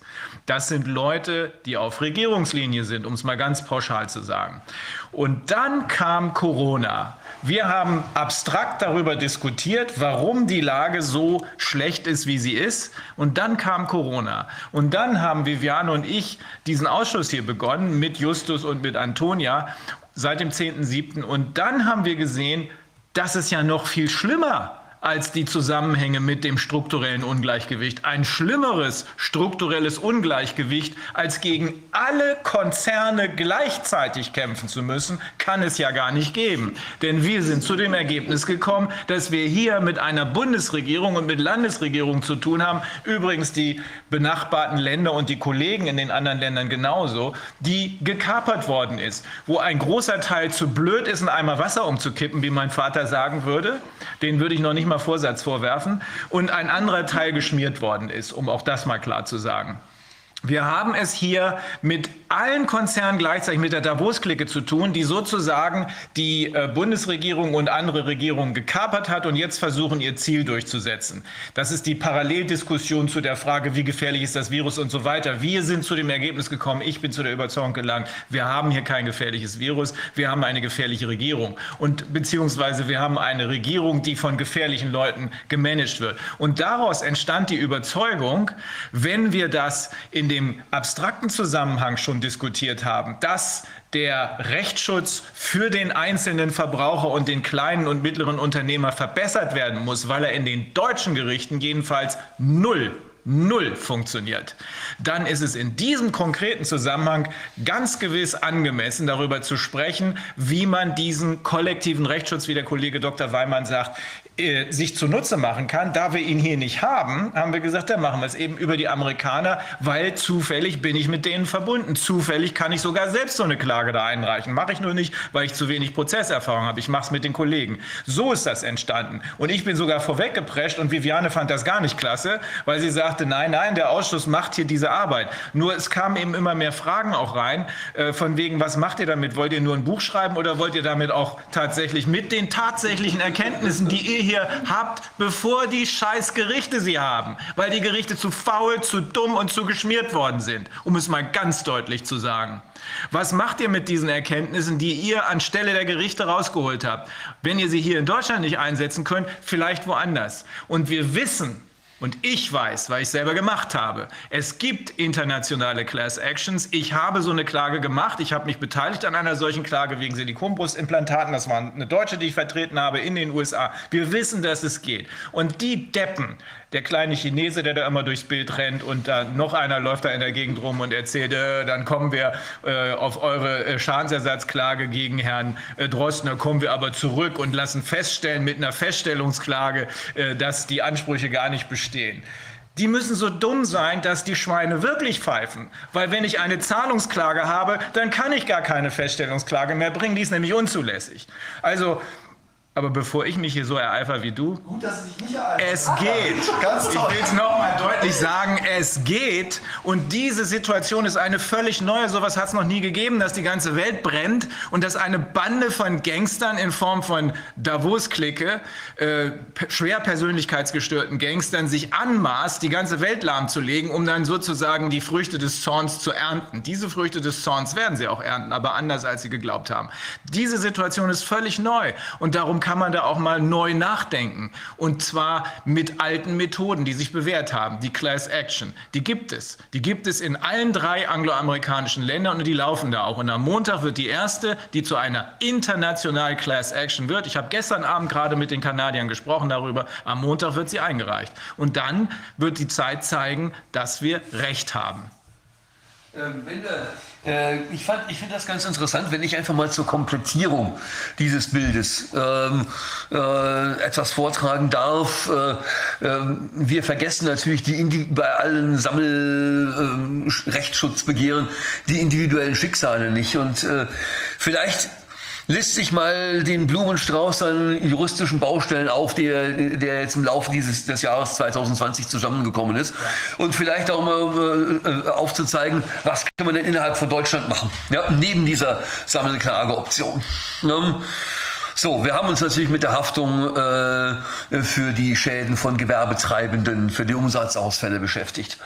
Wir haben uns beschäftigt erst mit der Haftung des Staates, dann haben wir uns überlegt, haften vielleicht auch die Berater mit. Das war ja eine unserer Dezember-Sitzungen, wo wir mal drüber geredet haben. Ähm, ich stelle mir zunehmend die Frage, ob vielleicht auch die Medienberichterstattung, wenn sie so äh, abgestimmt einseitig äh, daherkommt, wie sie es gerade tut, ob die vielleicht irgendwann auch äh, äh, unter haftungsrechtlichen Gesichtspunkten verantwortlich machen kann. Das setzt allerdings eine extrem präzise Analyse der gesamten Medienberichterstattung voraus, bevor ich das leisten kann. Aber ich will es jedenfalls nicht ausschließen.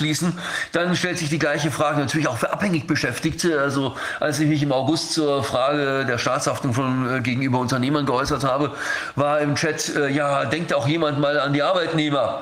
Völlig richtiger Hinweis, müssen wir mit in, in das Bukett mit aufnehmen. So, ähm, so, natürlich ging es um die Frage, was kann ich tun, äh, um solche Maßnahmen zu verhindern. Da haben wir ja äh, unsere, äh, da hat Marcel Tempin ja gerade schon mit Recht gesagt, dass äh, wir bei den Verwaltungsgerichten, das heißt, das heißt wir, ich habe solche Fälle ja selber nicht vertreten, ja, aber wir, die gesamte deutsche Gesellschaft, soweit sie sich dagegen gewehrt hat, bei den Verwaltungsgerichten ähm, größtenteils Schiffbruch erlitten hat.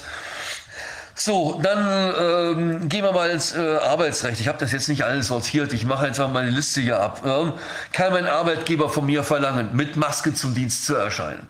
Kann er von mir verlangen, mit Impfung zum Dienst zu erscheinen? Kann er von mir verlangen, mich mit PCR auf Corona testen zu lassen, bevor ich zum Dienst erscheine? Und wenn ich es nicht mache, rechtfertigt das eine Abmahnung, rechtfertigt das eine verhaltensbedingte Kündigung, rechtfertigt das vielleicht sogar die fristlose Kündigung? Ähm, äh, so ein Fall ist direkt an mich herangetragen worden. Ich führe diese Telefonate nämlich mittlerweile längst auch. Ja? Also se seit ich im Corona-Ausschuss das erste Mal war, äh, laufen äh, solche Anfragen auch bei mir auf. Ja? So. War umgekehrt. Wenn ich als Arbeitgeber meinen äh, Beschäftigten die Masken nicht zumuten will, jetzt gibt es aber dann irgendeine Corona-Schutzverordnung, die sagt Maskenpflicht im Betrieb. Ja, äh, äh, äh, kann ich mich als, äh, was kann ich denn als äh, Unternehmer machen, um mich dagegen, äh, um meine Mitarbeiter davor zu schützen? Das Ganze hat dann auch wieder eine Kehrseite. Ne? Dann gehe ich mal weiter in der Liste. Das mit den Heimträgern hatten wir ja schon in Bezug auf die Impfungen. Darf der Tr- Heimträger sagen, ähm, wir haben positive Corona-Fälle, der Hausarzt von Bewohner XY kommt hier nicht rein? Geht in meinen Augen gar nicht. Ich darf äh, einem individuellen Bewohner ärztliche Hilfe nicht verwehren. Punkt. Ja? Ähm, äh, mh.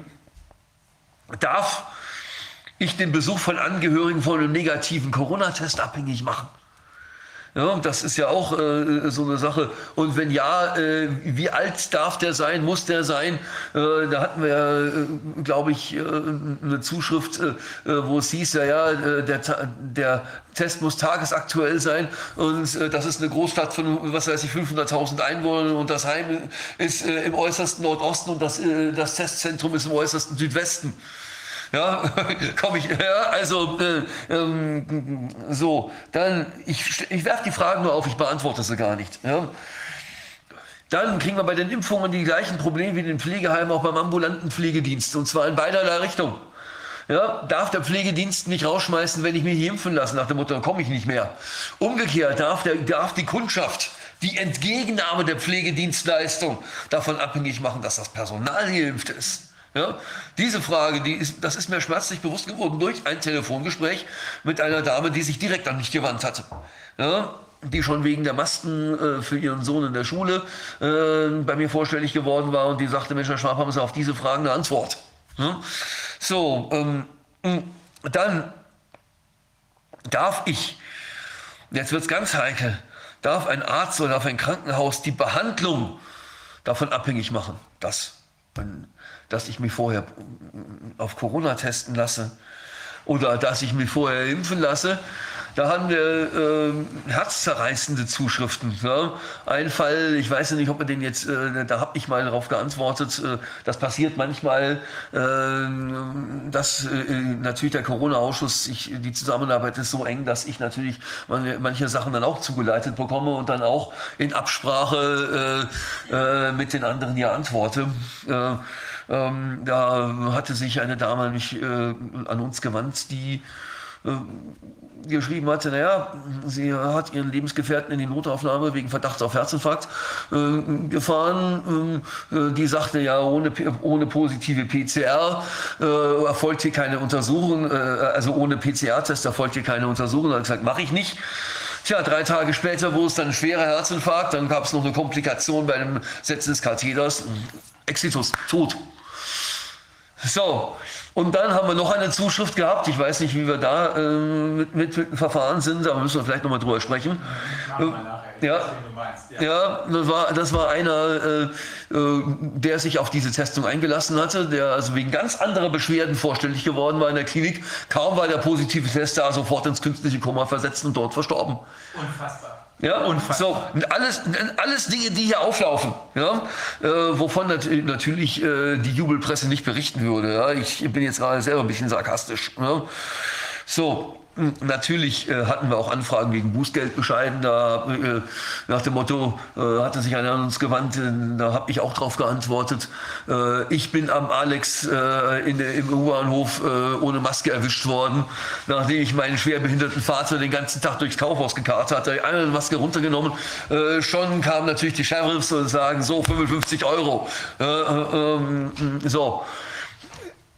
Was mache ich mit dem Bußgeldbescheid? Bezahle ich da? Ja, unsere Empfehlung ist ja generell erstmal eher nein, ja, äh, weil wir gerade bei diesen Maskensachen, glaube ich, ganz gute Chancen haben, wenn wir bei einem ordentlichen Gericht äh, eine Richterin oder einen Richter finden, der vielleicht doch bereit ist zu sagen, Menschenskinder, äh, da sollten wir bestimmten Dingen nochmal auf den Grund gehen. Ja. Ich darf ganz kurz einhaken. Wir müssen noch nicht mal zu Gericht gehen. Das scheitert oftmals schon an der Akteneinsicht. Ja. Weil aus der Akteneinsicht da sehen wir dann gerade auf diese Abstandsgeschichten und so, ja. da sehen wir dann den Namen unseres Mandanten. Also äh, ja. auch gerade bei den Quarantänebescheiden, da steht ja, nichts dazu drin, ermittelt worden ist, wer ist jetzt wirklich die ja. Kontaktperson und solche Geschichten. Ja. Und dann werden die Dinger tatsächlich eingestellt, aus den Gründen, die ich vorhin genannt habe, weil die haben schon genug mit anderen Sachen zu tun und sagen sich, also wenn ich jetzt da anfange noch zu ermitteln.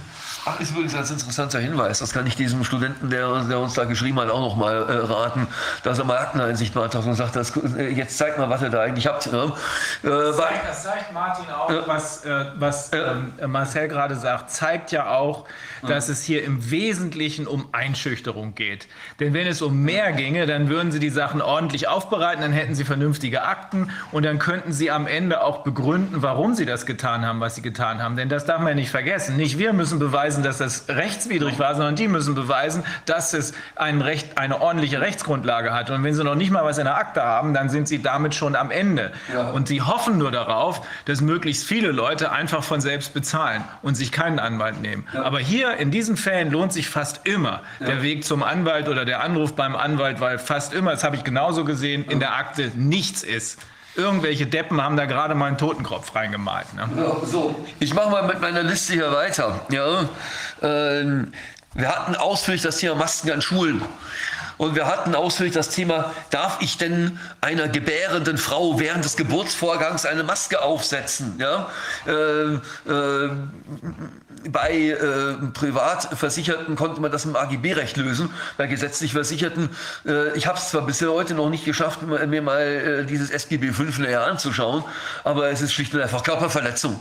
Punkt Ende. Ja, das ist absolut kontraindiziert, äh, Sauerstoffunterversorgung zu riskieren mitten im Geburtsvorgang. Ja. So, äh, da, das kriege ich also mit einem ganz normalen zivilen Deliktsrecht hin. Ja. Äh, Habe ich einen Anspruch darauf, dass Partner bei der Geburt dabei ist. Ja, das Verwaltungsgericht Leipzig meint im April, nee, es ist Corona, äh, äh, jetzt ist Schluss hier. Ne? Also äh, da muss man auch noch mal drüber nachdenken, ob das hier rechtens ist. Ne? Von Quarantäne in allen möglichen Varianten haben wir schon mal geredet. Ja? Ähm, oder ein Fall, der mir zugetragen wurde, was ist denn, wenn äh, meine Oma im Heim in Quarantäne gesetzt wurde und dort verstirbt? Und wo ich sage, sie könnte vielleicht noch leben, wenn sich noch mal jemand um sie gekümmert hätte.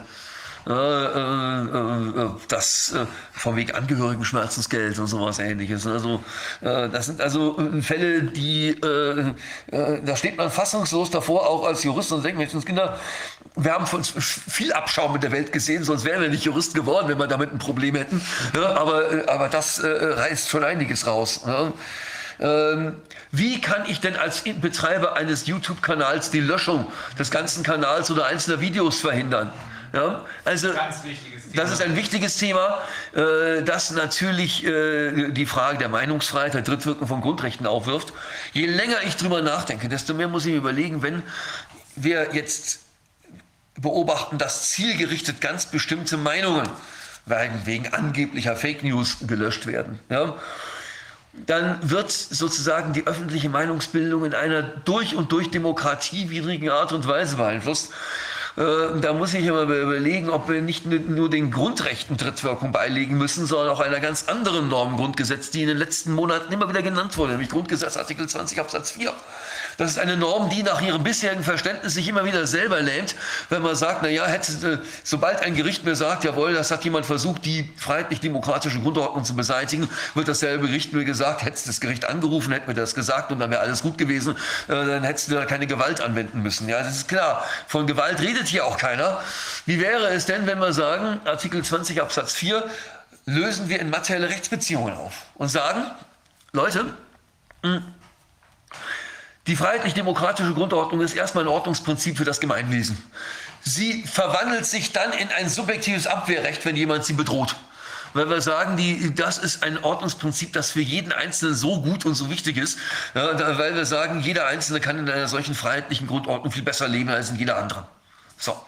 Wer also die freiheitlich-demokratische Grundordnung gefährdet, provoziert ein subjektives Abwehrrecht, das dieselbe Qualität hat wie ein Grundrecht. Und damit hätte es Drittwirkung bei den YouTube-Löschungsklagen ja, oder gegen Facebook oder Twitter, das sind ja alles dieselben Vögel. Ähm, so, ähm, und äh, es hätte die Qualität eines subjektiv öffentlichen Abwehrrechts wenn man gegen einzelne staatliche Akteure vorgeht. Ja, ich frage mich zum Beispiel, ob es wirklich rechtens ist, die Bundeswehr bei, beim Vollzug des Infektionsschutzgesetzes einzusetzen oder ob wir da nicht etwa schon die Schwelle von 20 Absatz 4 überwunden haben. Und die Antwort kann dann nicht sein, ich stelle mich jetzt mal in die Kaserne äh, und, äh, und sage, stopp hier, ja, dann, dann, dann, wird man mir was husten. sondern, ich, sondern muss ich überlegen, ob man dann Abwehrrechte gegen jene, die den Befehl, den Einsatzbefehl geben, ja, Abwehrrechte aus Grundgesetz Artikel 40, äh, 20 Absatz 4 hat. Ja? Oder jene, die diese Hilfe anfordern. Ja, also die Adressaten wären dann auch vielleicht nicht der Bund oder die Länder, sondern ganz bestimmte Politiker, die sagen, ich setze jetzt da die Bundeswehr ein. Ja, das, das sind Dinge, über die wir nachdenken müssen. Ja, so. Äh, äh, dann, was machen wir denn, wenn wir wieder jetzt beim Arbeitsrecht sind? Wenn ich durch dieses exzessive Lüften krank werde in der Schule. Äh, oder einen steifen Nacken kriege, hatten wir auch eine Zuschrift im Corona-Ausschuss. Ja? Äh, äh, und zwar gegen äh, arbeitsmedizinische Empfehlungen äh, ja, von, äh, von Zugluft kann man Steifennacken kriegen. Ja, das ist, deswegen gibt es auch entsprechende Regeln. Ja. Was mache ich da? Also, ähm, was mache ich? Das, das, mit dem Betreuer hatte ich schon. Versicherungsschutz, äh, Unfallversicherung hatten wir auch schon. Zutritt des Hausarztes hatte ich auch schon. Äh, äh, ja, ich glaube, ich, das erhebt noch nicht mal Anspruch auf Vollständigkeit, was ich hier vorgelesen habe. So hinter diesem Erfahrungsbericht stehen. Ja, und das, deswegen habe ich an deinen Beitrag angeknüpft. Was weiß ich, wie viele hunderte E-Mails, ja. Telefongespräche. Ja? ja? So, äh, in denen es heißt, so, wir suchen verzweifelt jemanden, der uns in dieser Situation weiterhelfen kann. Oder wenigstens zuhört. Oder wenigstens zuhört. Und zwar ohne, also meine Erfahrung ist, als ich da meine ersten Statements hier im Corona-Ausschuss gegeben habe, als ich dann mit meinem 180 Seiten dicken Paper rausgekommen bin, wo ich die Berichterstattung über Wolfgang Wodak mal kritisch auseinandergenommen habe, ähm, war, dass viele sagten, endlich ist da mal jemand, mit dem man vertrauensvoll sprechen kann. Und ich glaube, dass alle, die, äh, die, äh, die hier am Tisch sitzen, dürften eine ähnliche Erfahrung gemacht haben mit dem er vertrauensvoll sprechen kann, ohne dass man gleich die braune Soße über den Kopf gekippt kriegt. Ja, das sind die Geschichten, die denken wir uns nicht aus.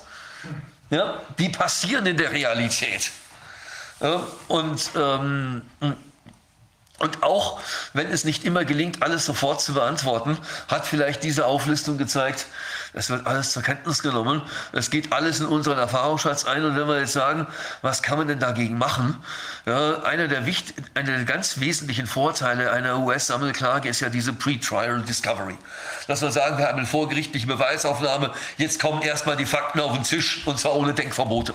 Ja? Da wird auch kein, kein amerikanischer Richter wird sagen, aber das Robert-Koch-Institut hat doch Folgendes gesagt. Nee. Ja, so.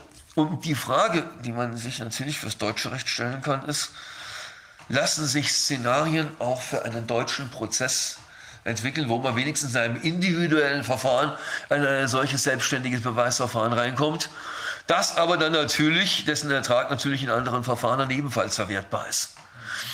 Wenn man einmal sagen kann, die Wahrheit über den Lockdown kommt jetzt eben vor Gericht in einer Haftungsklage gegen einen Politikberater oder in einer arbeitsgerichtlichen Klage, wenn es um Masken am Arbeitsplatz geht.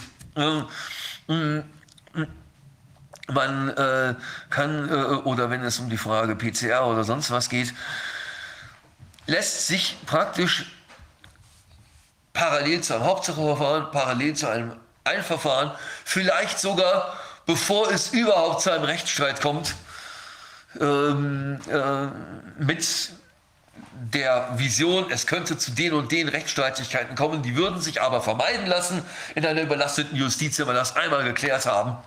Ne? Äh, würde sich da ein selbstständiges Beweisverfahren anbieten. Da äh, in einem Ordnungswidrigkeitenverfahren kann man das übrigens dann sehr schön machen. Dann kann ich Beweis äh, erheben. Das habe ich zum Beispiel äh, äh, als äh, der, der Student, der da Alex äh, mit, ohne Maske erwischt wurde, habe ich gesagt, die einfachste Variante ist zu sagen, wir gucken in die Corona-Verordnung, steht drin, in geschlossenen Räumen, der U-Bahnhof ist kein geschlossener Raum, der hat, frei, der hat freie Zugänge ins Freie. Ja, äh, ja, dann ist der Fall zu Ende. Ansonsten äh, kann man eben vortragen zur Frage, welchen Nutzen und welchen Schaden stiften diese Masken. Man kann auch fragen, welche Prävalenz hatte dieses Virus damals überhaupt gehabt. Ja, Tatzeitpunkt 28. August. Ja, äh, da, äh, das deutsche Netzwerk Evidenzbasierte Medizin hat in einem Statement vom 8.9. auf seiner Internetseite gesagt, wir gehen von der Prävalenz von 0,025 Prozent aus. Ja, und wenn man sich dann anguckt, die Sentinel-Überwachung beim Robert-Koch-Institut, ähm, ähm, da hatte man eine erhebliche Prävalenz von Rhinoviren. Hat man sehr schön an der Grafik sehen können. Also ich muss da, das, das kann ich als nicht, als Nicht-Mediziner sagen, ich beziehe mich auf eine offizielle Quelle. Ja. Dasselbe, äh, in, in demselben Dokument steht aber drin, dass seit der 16. Kalenderwoche, und zwar bis hin zur 38. durchgehend nicht ein einziger Fall SARS-CoV-2 aus dem Sentinel gemeldet wurde. Das heißt also, äh, das sind wunderschöne Dinge, die man äh, dann vor Gericht vortragen kann. Also sagen, die Gefahr, die ihr bekämpfen wolltet, bestand zum Tatzeitpunkt überhaupt nicht. Und wenn, dann war das Mittel ungeeignet aus den und den, den Gründen. Das kann man alles, äh, das kann man alles äh, Ich möchte nicht als Einwendung hören. Die machen das ja nur, weil sie unbedingt den PCR-Test vor Gericht. Da können wir sagen, ihr habt damit angefangen. Ja. Wenn ich eine Kündigung ausspreche, weil du einen PCR-Test machen willst, dann müssen wir die Frage äh, ja, auf hinweisen. Ne? Genau. zentralen Punkte gibt es asymptomatische genau. Infektionen ja. oder wenn es sie gibt, sind sie überhaupt relevant? Sogar da sagt Fauci, dem wir ja auch nicht von hier bis zur Wand trauen, genauso ja. wenig wie Dr. Osten, sagt er, sie sind irrelevant im Gesamtinfektionsgeschehen. Und die Wuhan-Studie sagt, es gibt keine asymptomatische. Das ist ganz wichtig, dass du das eben noch mal betont hast, Martin, denn ohne das würde kein Mensch auf die Idee kommen, Leuten, die gesund sind oder zumindest keine Symptome haben, Masken aufzusetzen. Wozu? Ne? Das war das erste, der erste Versuch der Unterwerfung, so würde ich es mal sagen. Aber der PCR-Test ist natürlich deshalb entscheidend, weil er benutzt wird, um Infektionen vorzutäuschen, Infektionen zu suggerieren, wo es in Wahrheit keine gibt. Jedenfalls so wie diese PCR-Test, der Drosten-Test eingestellt ist, gibt es keine.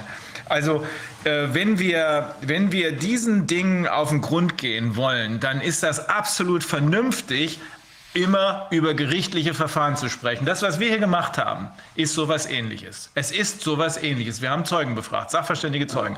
Und da spielt es natürlich eine ganz entscheidende Rolle, wie leistungsfähig ist ein Gericht, wenn es um Beweisaufnahmen geht. Die deutschen Gerichte sind es nur eingeschränkt. Das ist die langjährige 26-jährige Erfahrung, die ich habe.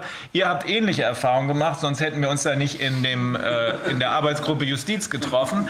Es ist leidvolle, langjährige langjährige Erfahrung, die uns sagt, das deutsche Beweisrecht ist zwar in der Theorie da, aber in der Praxis nicht. Und darum Pretrial Discovery bedeutet in den USA, bevor ich ins Gericht gehe, und ich kann das jetzt so schön sagen, weil ich gerade, ich war damals nicht gerade Zeuge des O.J. Simpson-Verbrechens, aber ich war da, als es passiert ist und ich habe mir den Tatort angeguckt, ich habe hinterher mit einigen der Beteiligten gesprochen. Es gab bei O.J. Simpson ein Criminal Trial, das hat er gewonnen wegen der sogenannten Race Card. Ähm, man hat da doch sehr auf Rasse gesetzt und sehr versucht, die Schwarzen die, zu Recht als Langzeitunterdrückte zu bezeichnen, aber das hätte in dem Einzelfall trotzdem nichts daran ändern dürfen, dass er der Täter war. Danach gab es das Zivilverfahren. Äh, da gibt es manche Leute, die glauben, naja, aber wenn doch einmal Freispruch, dann kann doch nicht nochmal. Doch, geht doch. Auch hier, das eine ist das Strafverfahren, das ist die, äh, das ist die Strafgewalt des Staates sozusagen, äh, anstatt dass jemand äh, der Beteiligten sich sagt, so, der hat jetzt meinen Sohn umgelegt, dafür lege ich ihn jetzt um, sorgt man dafür, dass äh, das Gewaltmonopol Monopol des Staates dafür äh, Sorge trägt, dass hier Gerechtigkeit geschaffen wird. Das ist Strafrecht. Im Strafrecht ist das Beweismaß ein völlig anderes als im Zivilrecht. Im Strafrecht muss ich mit, sagen wir mal, 98, 99-prozentiger Sicherheit nachweisen als Staat, dass derjenige, den ich anklage, es auch gewesen ist. Im Zivilprozess ist das ganz anders. Der anschließende Zivilprozess bei O.J. Simpson hat dazu geführt, dass er verurteilt wurde, und zwar im Wesentlichen aufgrund des Beweisrechts, aufgrund der Pre-Trial Discovery. Da muss ich nur mit jenseits von, da muss ich nur mit überwiegender Wahrscheinlichkeit, also mit mehr als 50 Prozent, das Gericht davon überzeugen, dass es so gewesen ist. Das ist also eine ganz andere Nummer. Pretrial Discovery bedeutet, bevor der Fall überhaupt im Gericht mündlich verhandelt wird, treffen sich die beteiligten Anwälte, in dem Fall von O.J. Simpson waren das auf beiden Seiten Heerscharen von Anwälten, äh, auf neutralem Boden.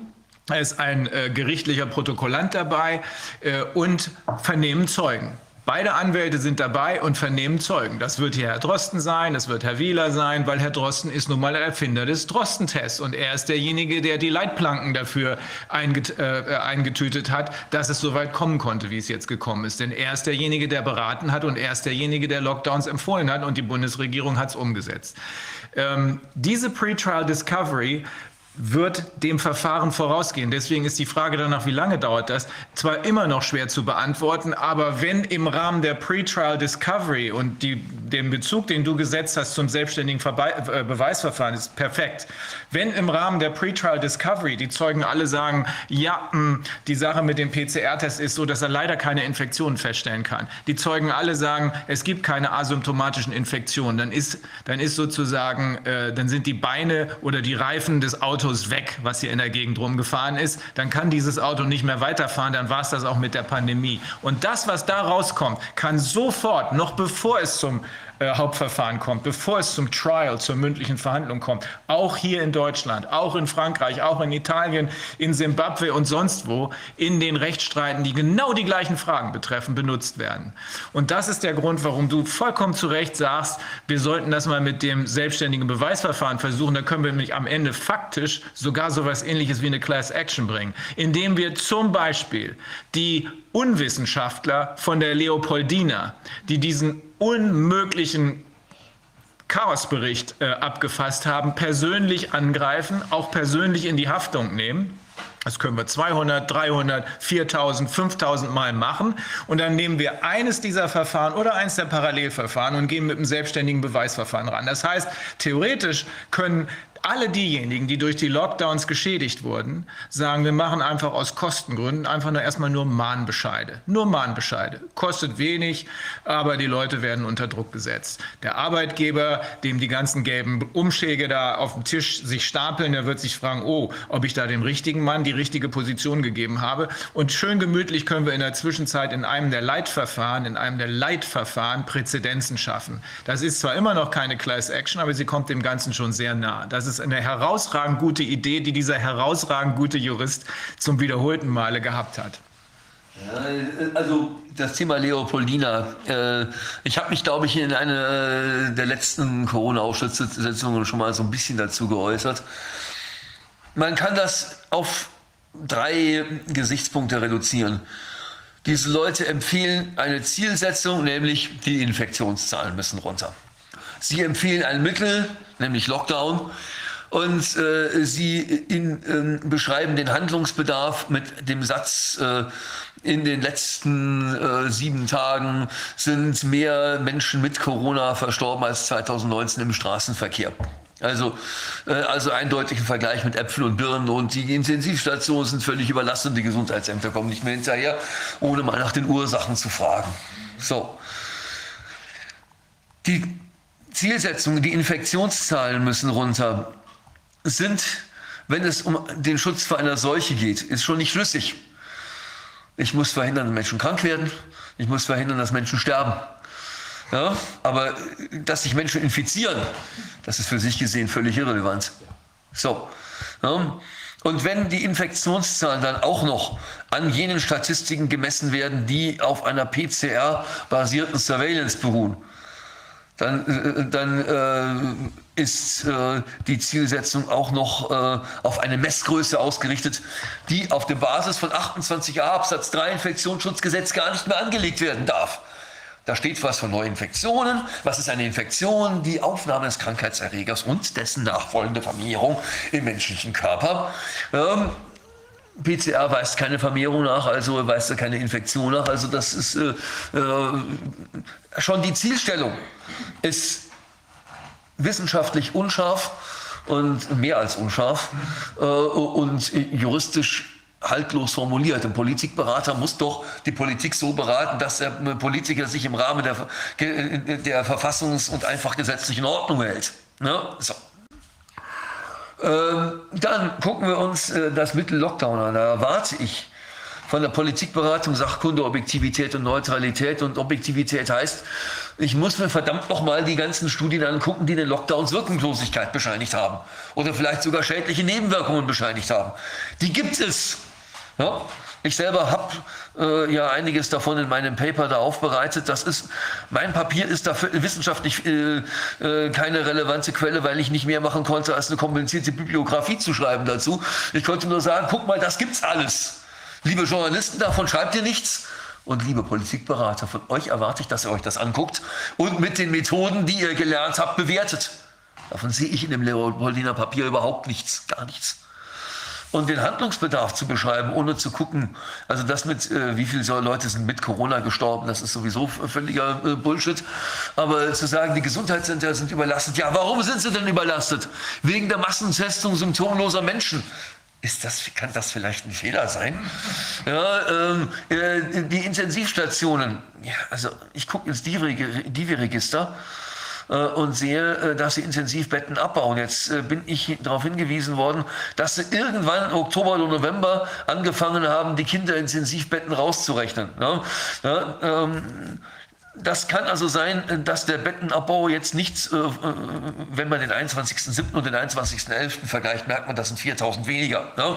Kann sein, dass ein Teil davon von den, äh, an den rausgerechneten Kinderintensivbetten liegt. So, das erklärt aber dann immer noch nicht, warum wir zwischen dem 21.11. und dem 21.12. wieder 1000 Betten verloren haben.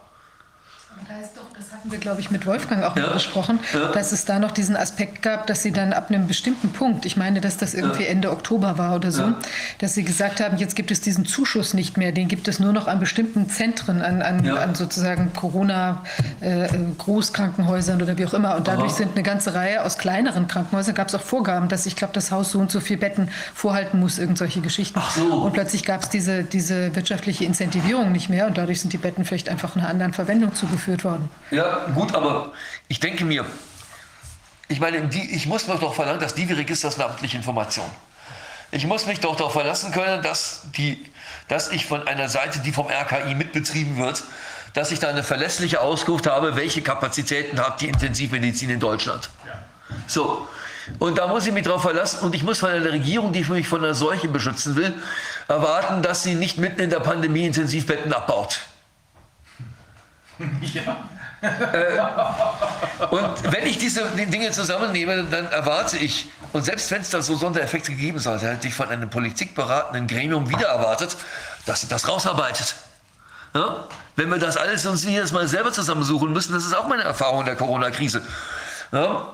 Ähm, ich habe über vier Monate an diesem Paper gesessen. Ja, und ähm, äh, warum?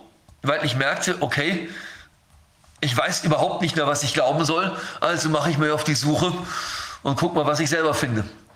Natürlich äh, besteht da auch ein Fehlerrisiko. Äh, natürlich äh, hätte ich zum Beispiel beim, bei der Frage T-Zellimmunität noch dazu schreiben sollen, dass die Tübinger selber gesagt haben, aus ihrer Studie kann man noch nicht auf Immunität schließen, da braucht es weitere Forschung. Das hätte ich natürlich noch dazu schreiben können. Jetzt gibt es natürlich mittlerweile auch weitere Studien dazu.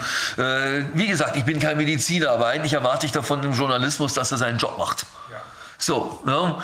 Äh, und wenn ich mich selber auf die Suche mache, merke ich eben, dass es vieles gibt, was ernst zu nehmen ist und was überhaupt nicht zur Kenntnis genommen wird und was, wenn überhaupt, nur sehr untergeordnet berichtet wird.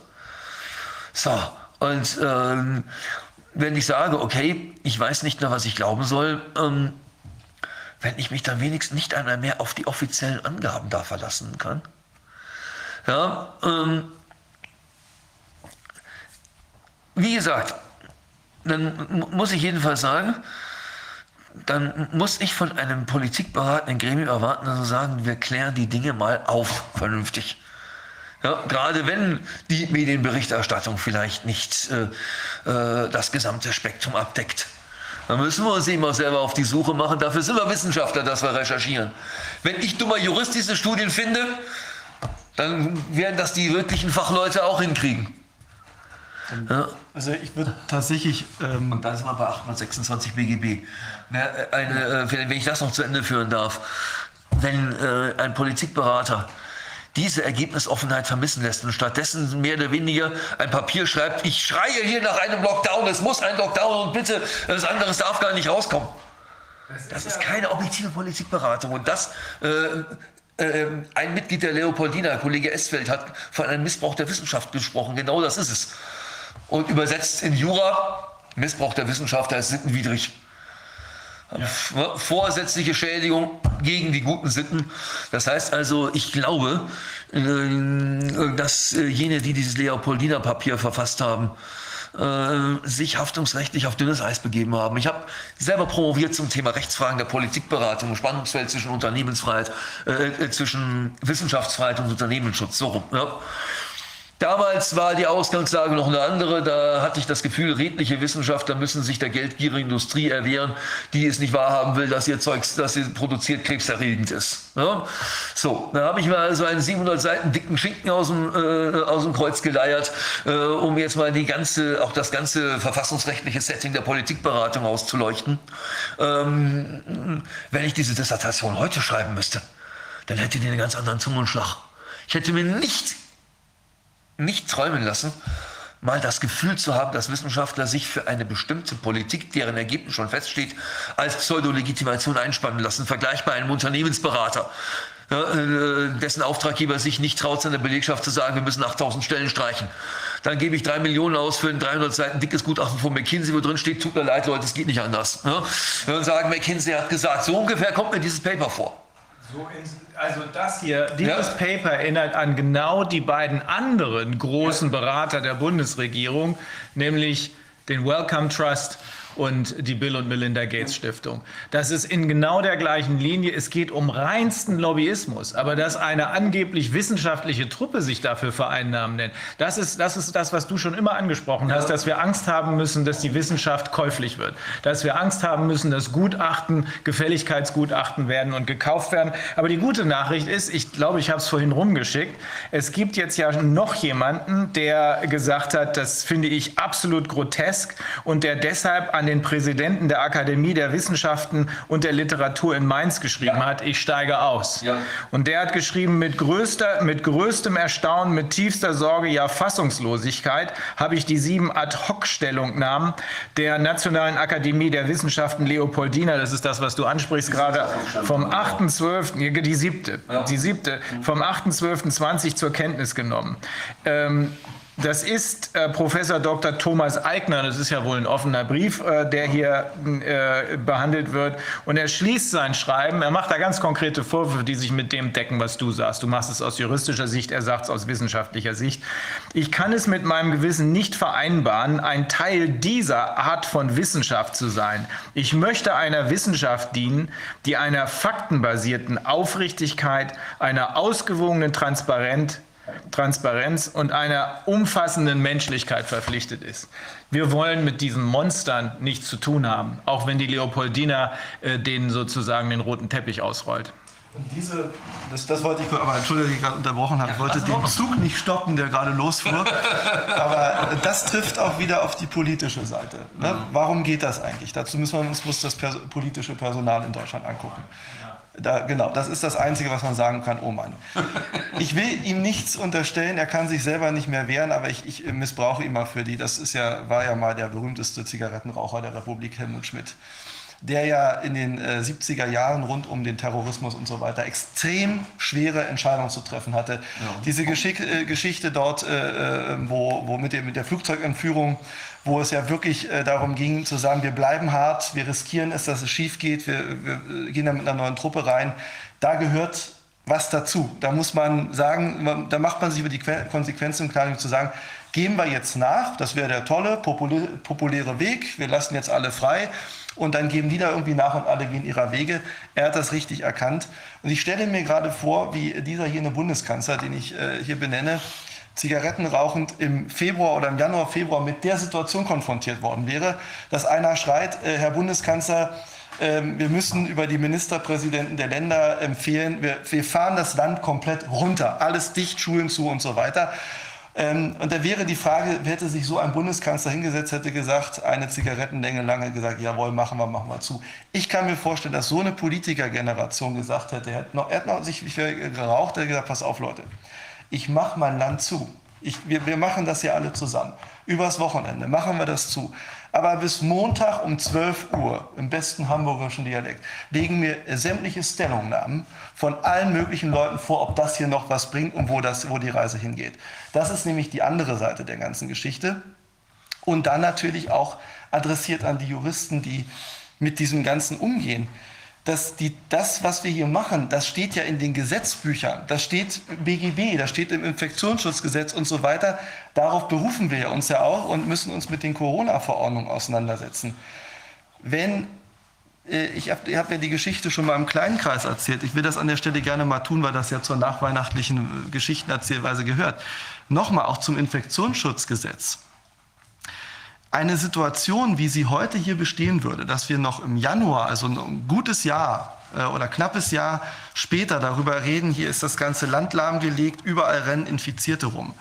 Wenn sich das über Monate bei den, bei den ursprünglichen Katalogseuchen des Infektionsschutzgesetzes wie der Lungenpest so entwickelt hätte, hätte keiner heute gesagt, der Bundesgesundheitsminister ist der beliebteste Politiker des Landes. War wahrscheinlich eine Umfrage unter den amtierenden Bundesgesundheitsministern. ähm, sondern man hätte sofort gebrüllt, Rücktritt, Rücktritt, Rücktritt.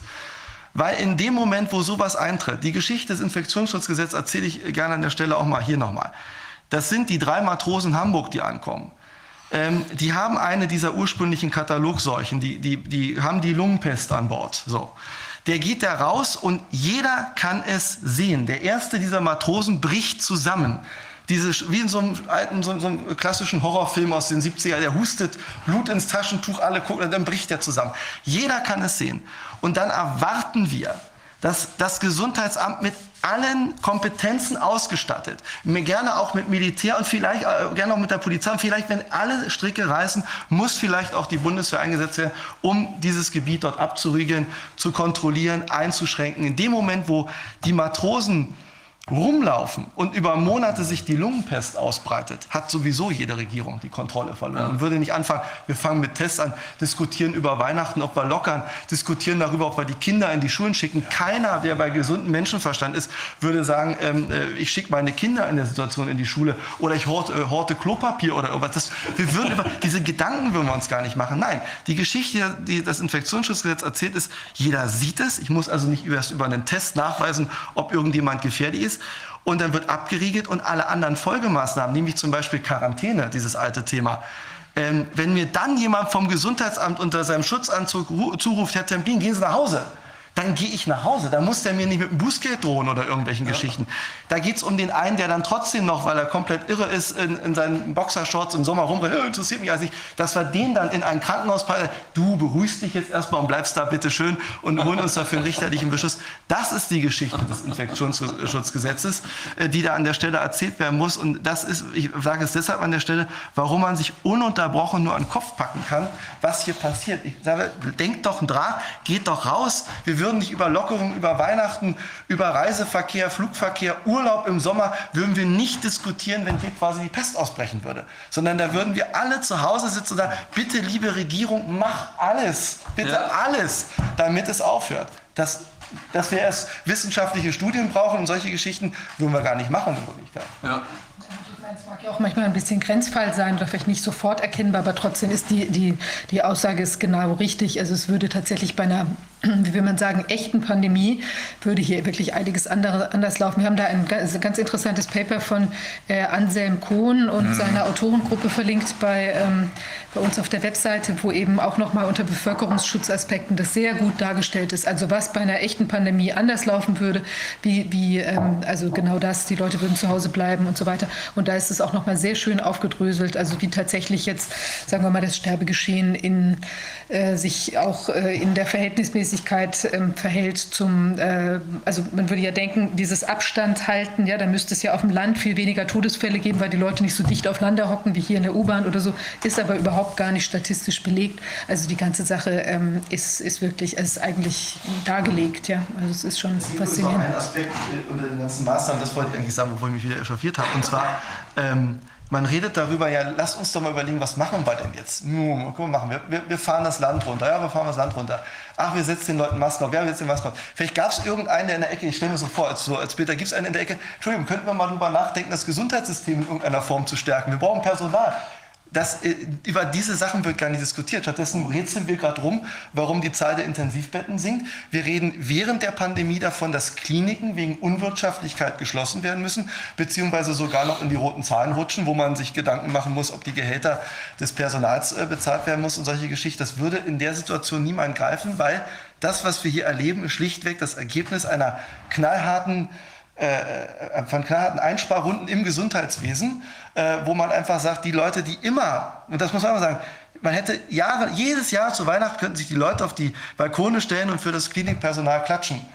Theoretisch jedes Jahr, ne? weil immer dieselbe. Man kann das in diesen alten Spiegel-TV-Dokumentationen, wo es dann um die Intensivstation da und äh, Notaufnahmen, kann man sich das alles sehr gut angucken. Die Situation war schon immer so, nur darüber redet faszinierenderweise gar keiner. Dass man einfach mal guckt, wo kriegen wir denn das Personal her?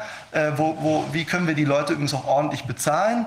Ähm, dass auch die Leute motiviert sind, sich da hinzusetzen, dass eben nicht nur junge Leute irgendwas mit Medien machen wollen, sondern sich überlegen, ich werde tatsächlich in die Pflege oder wie kann ich auch äh, die Zugänge zum Medizinstudium so organisieren, dass ich auch in der Breite eine medizinische Versorgung habe, dass man eben sagt, es lohnt sich dann der Hausarzt auf dem Land zu sein und solche Geschichten. Äh, das, das ist alles Ergebnis von, von Einsparungen der letzten Jahre, die hier mit voller Wucht draufdreschen. Und meines Erachtens eine der Säulen ist, warum Corona das tolle Feigenblatt ist, um zu sagen, ja, tut mir leid, jetzt bricht hier alles zusammen, aber wir können nichts dafür. Marcel, es ist sogar noch nicht mal so. Es ist ja noch nicht mal so, dass wir tatsächlich jetzt auch mit diesem maroden Gesundheitssystem, wie wir es von mir aus jetzt haben, haben wir ja selbst jetzt nachgewiesenerweise in der ganzen Pandemiezeit überhaupt gar kein Problem gehabt. Keine Übersterblichkeit. Die Saison 17, 18. Ja. Und da ist dann auch in den Medien berichtet worden, ähm, in Italien äh, gab es damals schon Aufruf, äh, Leute, stellt euch, äh, liebe Ärzte aus der Region Mailand, stellt euch bitte für Notdienste zur Verfügung, wir wissen nicht ja weiter.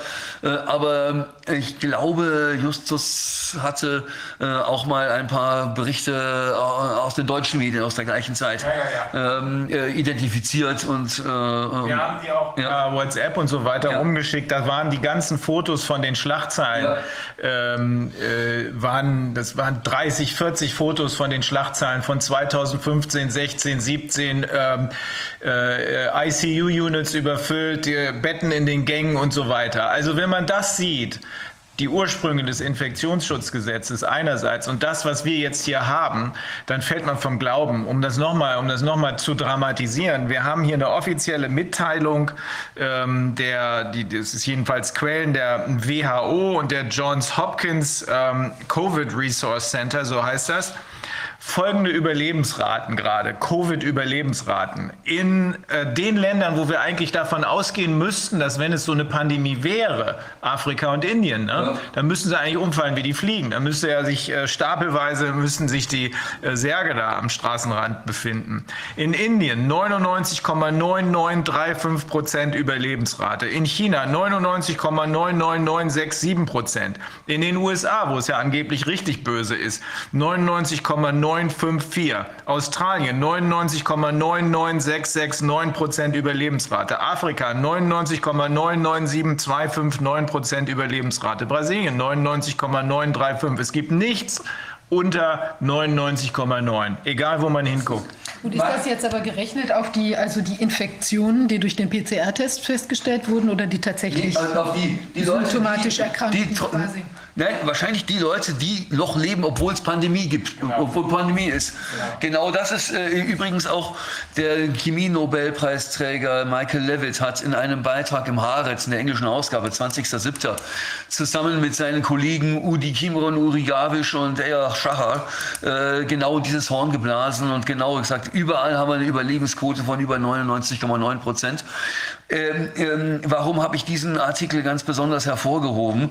Äh, weil ähm, man ja immer wieder äh, zu hören bekommt, dass der Corona-Protest im Grunde antisemitisch sei. Und ähm, ich selber habe in meinem Paper mehrere Stellungnahmen aus dem israelisch-jüdischen Kulturkreis identifizieren können, die also ganz erhebliche Kritik an diesen Lockdown-Maßnahmen ähm, erhoben haben. Der Wissenschaftler Yitzhak Ben Israel hat schon in Times of Israel vom äh, April äh, ein Gutachten geschrieben, also eine Studie veröffentlicht, dass äh, diese Lockdown-Maßnahmen, egal ob mit oder ohne Lockdown, das Virus so oder so irgendwann wieder verschwunden ist. Ne? Ja. dann eben diese vierköpfige, dieses vierköpfige Autorenkorrektiv im Haaretz. Dann auf der Seite Israel heute war mal äh, berichtet von einem offenen Brief von 90 israelischen Ärzten und Wissenschaftlern an die Regierung.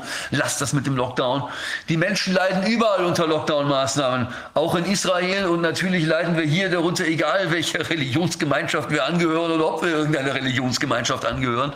Ich glaube also, das wollte ich hier nochmal an unser Publikum äh, loswerden. Wer also äh, noch einmal mit dem Narrativ konfrontiert wird, Corona-Proteste hätten was mit Antisemitismus zu tun, denen kann man also guten Gewissens entgegenhalten, dass gerade aus dem israelisch-jüdischen Kulturkreis gewichtige Stimmen mit gewichtigen Argumenten gegen diese Corona-Maßnahmen protestieren. Und ergänzend dazu hat uns dankenswerterweise der Rabbi, den wir hier gehört haben, äh, nochmal darauf aufmerksam gemacht, ver, verengt nicht den Blick. Ihr müsst in die Fläche gucken, ihr müsst alles sehen und ihr müsst deshalb auch die Parallelen zu 33 bis 45 sehen. Halte ich für extrem wichtig, auch wenn wir bisher nicht von so furchtbaren Verbrechen reden können. Das werden wir erst sehen, wenn der Nebel sich gelichtet hat. Aber wir können jedenfalls sehen, dass die äh, Demokratie äh, mit aller Macht versucht wird zu zerstören.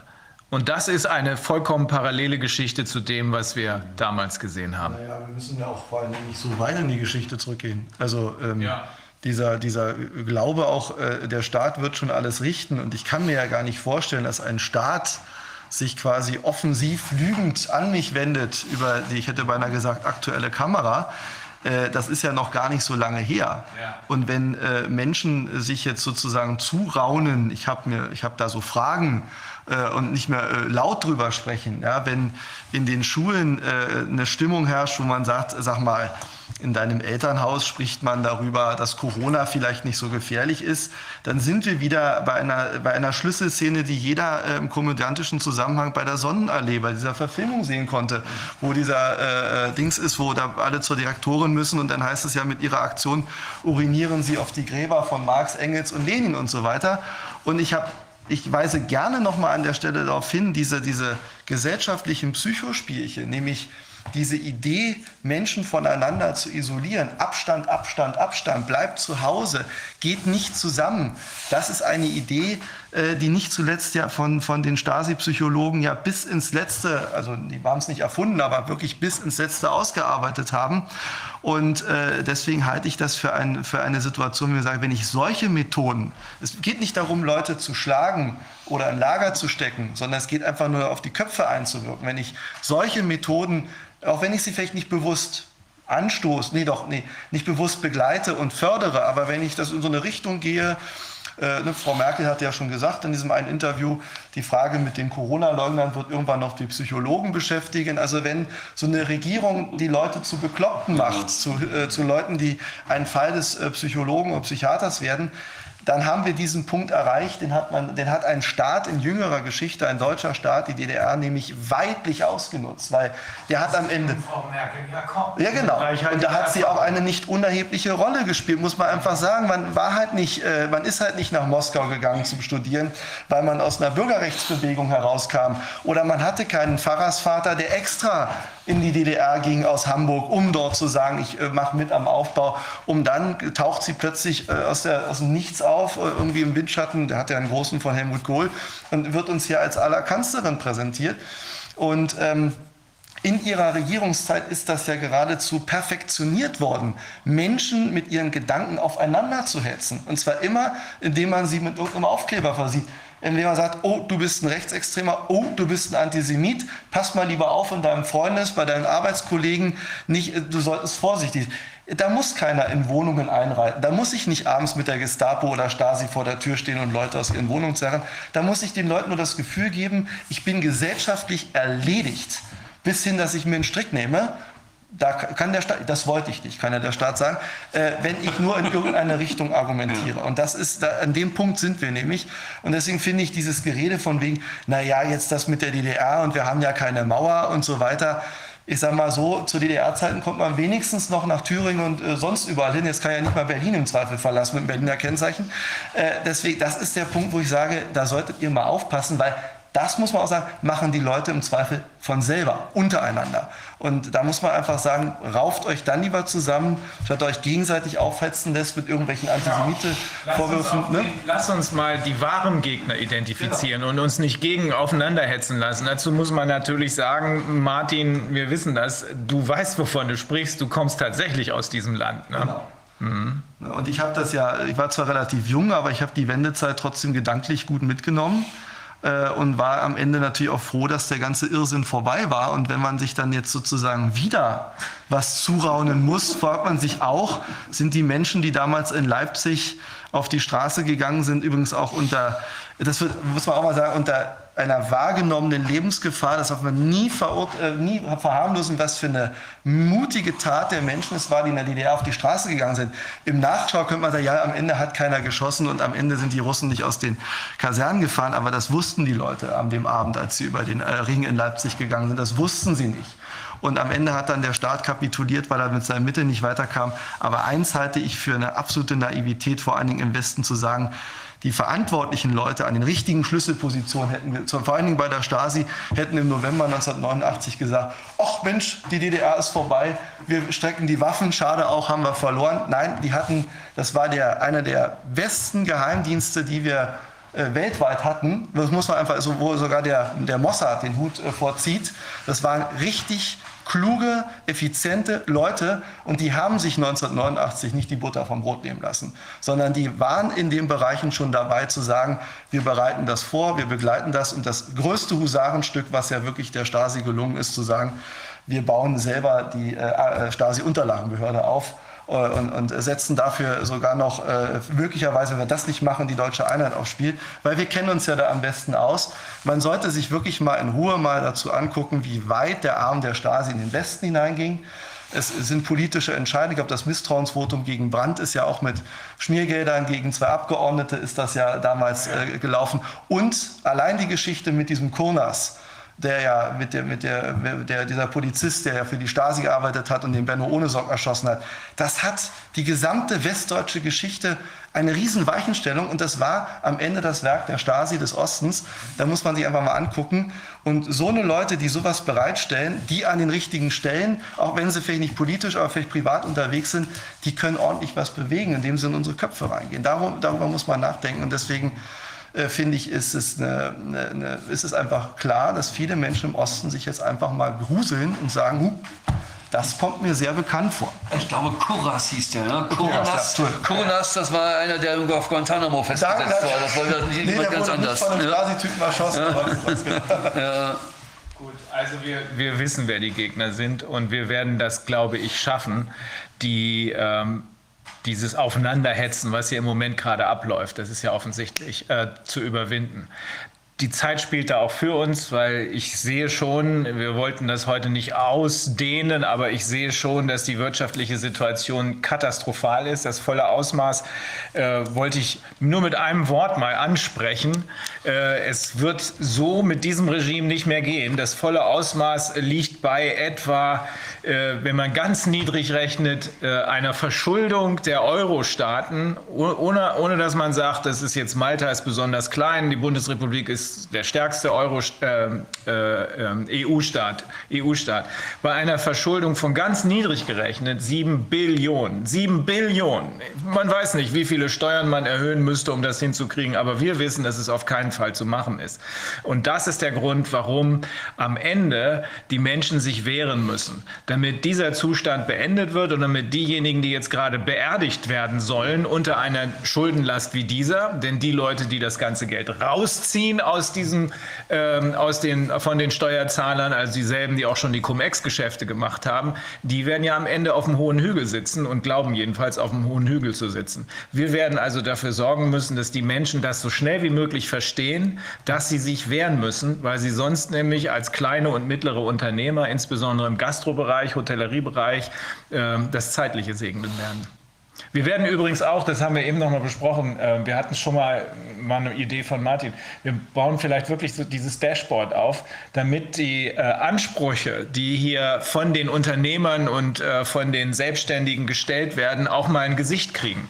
Also eine Zahl zumindest bekommen ähm, wir haben ja im, ähm, in der Schadensersatzgeschichte haben wir ja schon Zahlen. Wir sind bei etwa einer halben Milliarde jetzt, ein bisschen mehr, glaube ich sogar.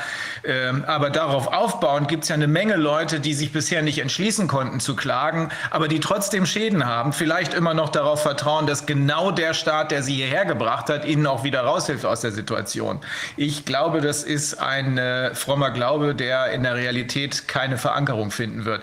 Also wir werden ein, ein Dashboard einrichten, wo jeder, der eigene Schadensersatzansprüche erkennen kann, diese Schadensersatzansprüche anmelden kann, der muss nicht klagen. Es dient einfach nur dazu da, das Preisschild, über das wir immer gesprochen haben, für die Öffentlichkeit sichtbar zu machen. Wie hoch sind die Schäden inzwischen? Und ich glaube, sie sind in Deutschland schon längst, schon längst im Hunderten von Milliarden Bereich gelandet, wenn nicht noch höher. Also, äh, wobei das, äh, wenn wir sagen, wir machen ein Corona-Damage-Dashboard, ja, also vergleichbar dem äh, Covid-19-Dashboard des Robert-Koch-Instituts, ja, ähm, dann äh, kann es vielleicht, ich spreche jetzt einfach mal so in die Tüte rein, weil es jetzt erstmal so eine Idee ist, die wir organisatorisch umsetzen müssen, ähm, hilfreich sein, äh, ein Dashboard für die materiellen Schäden zu machen und ein Dashboard für die immateriellen. Ja.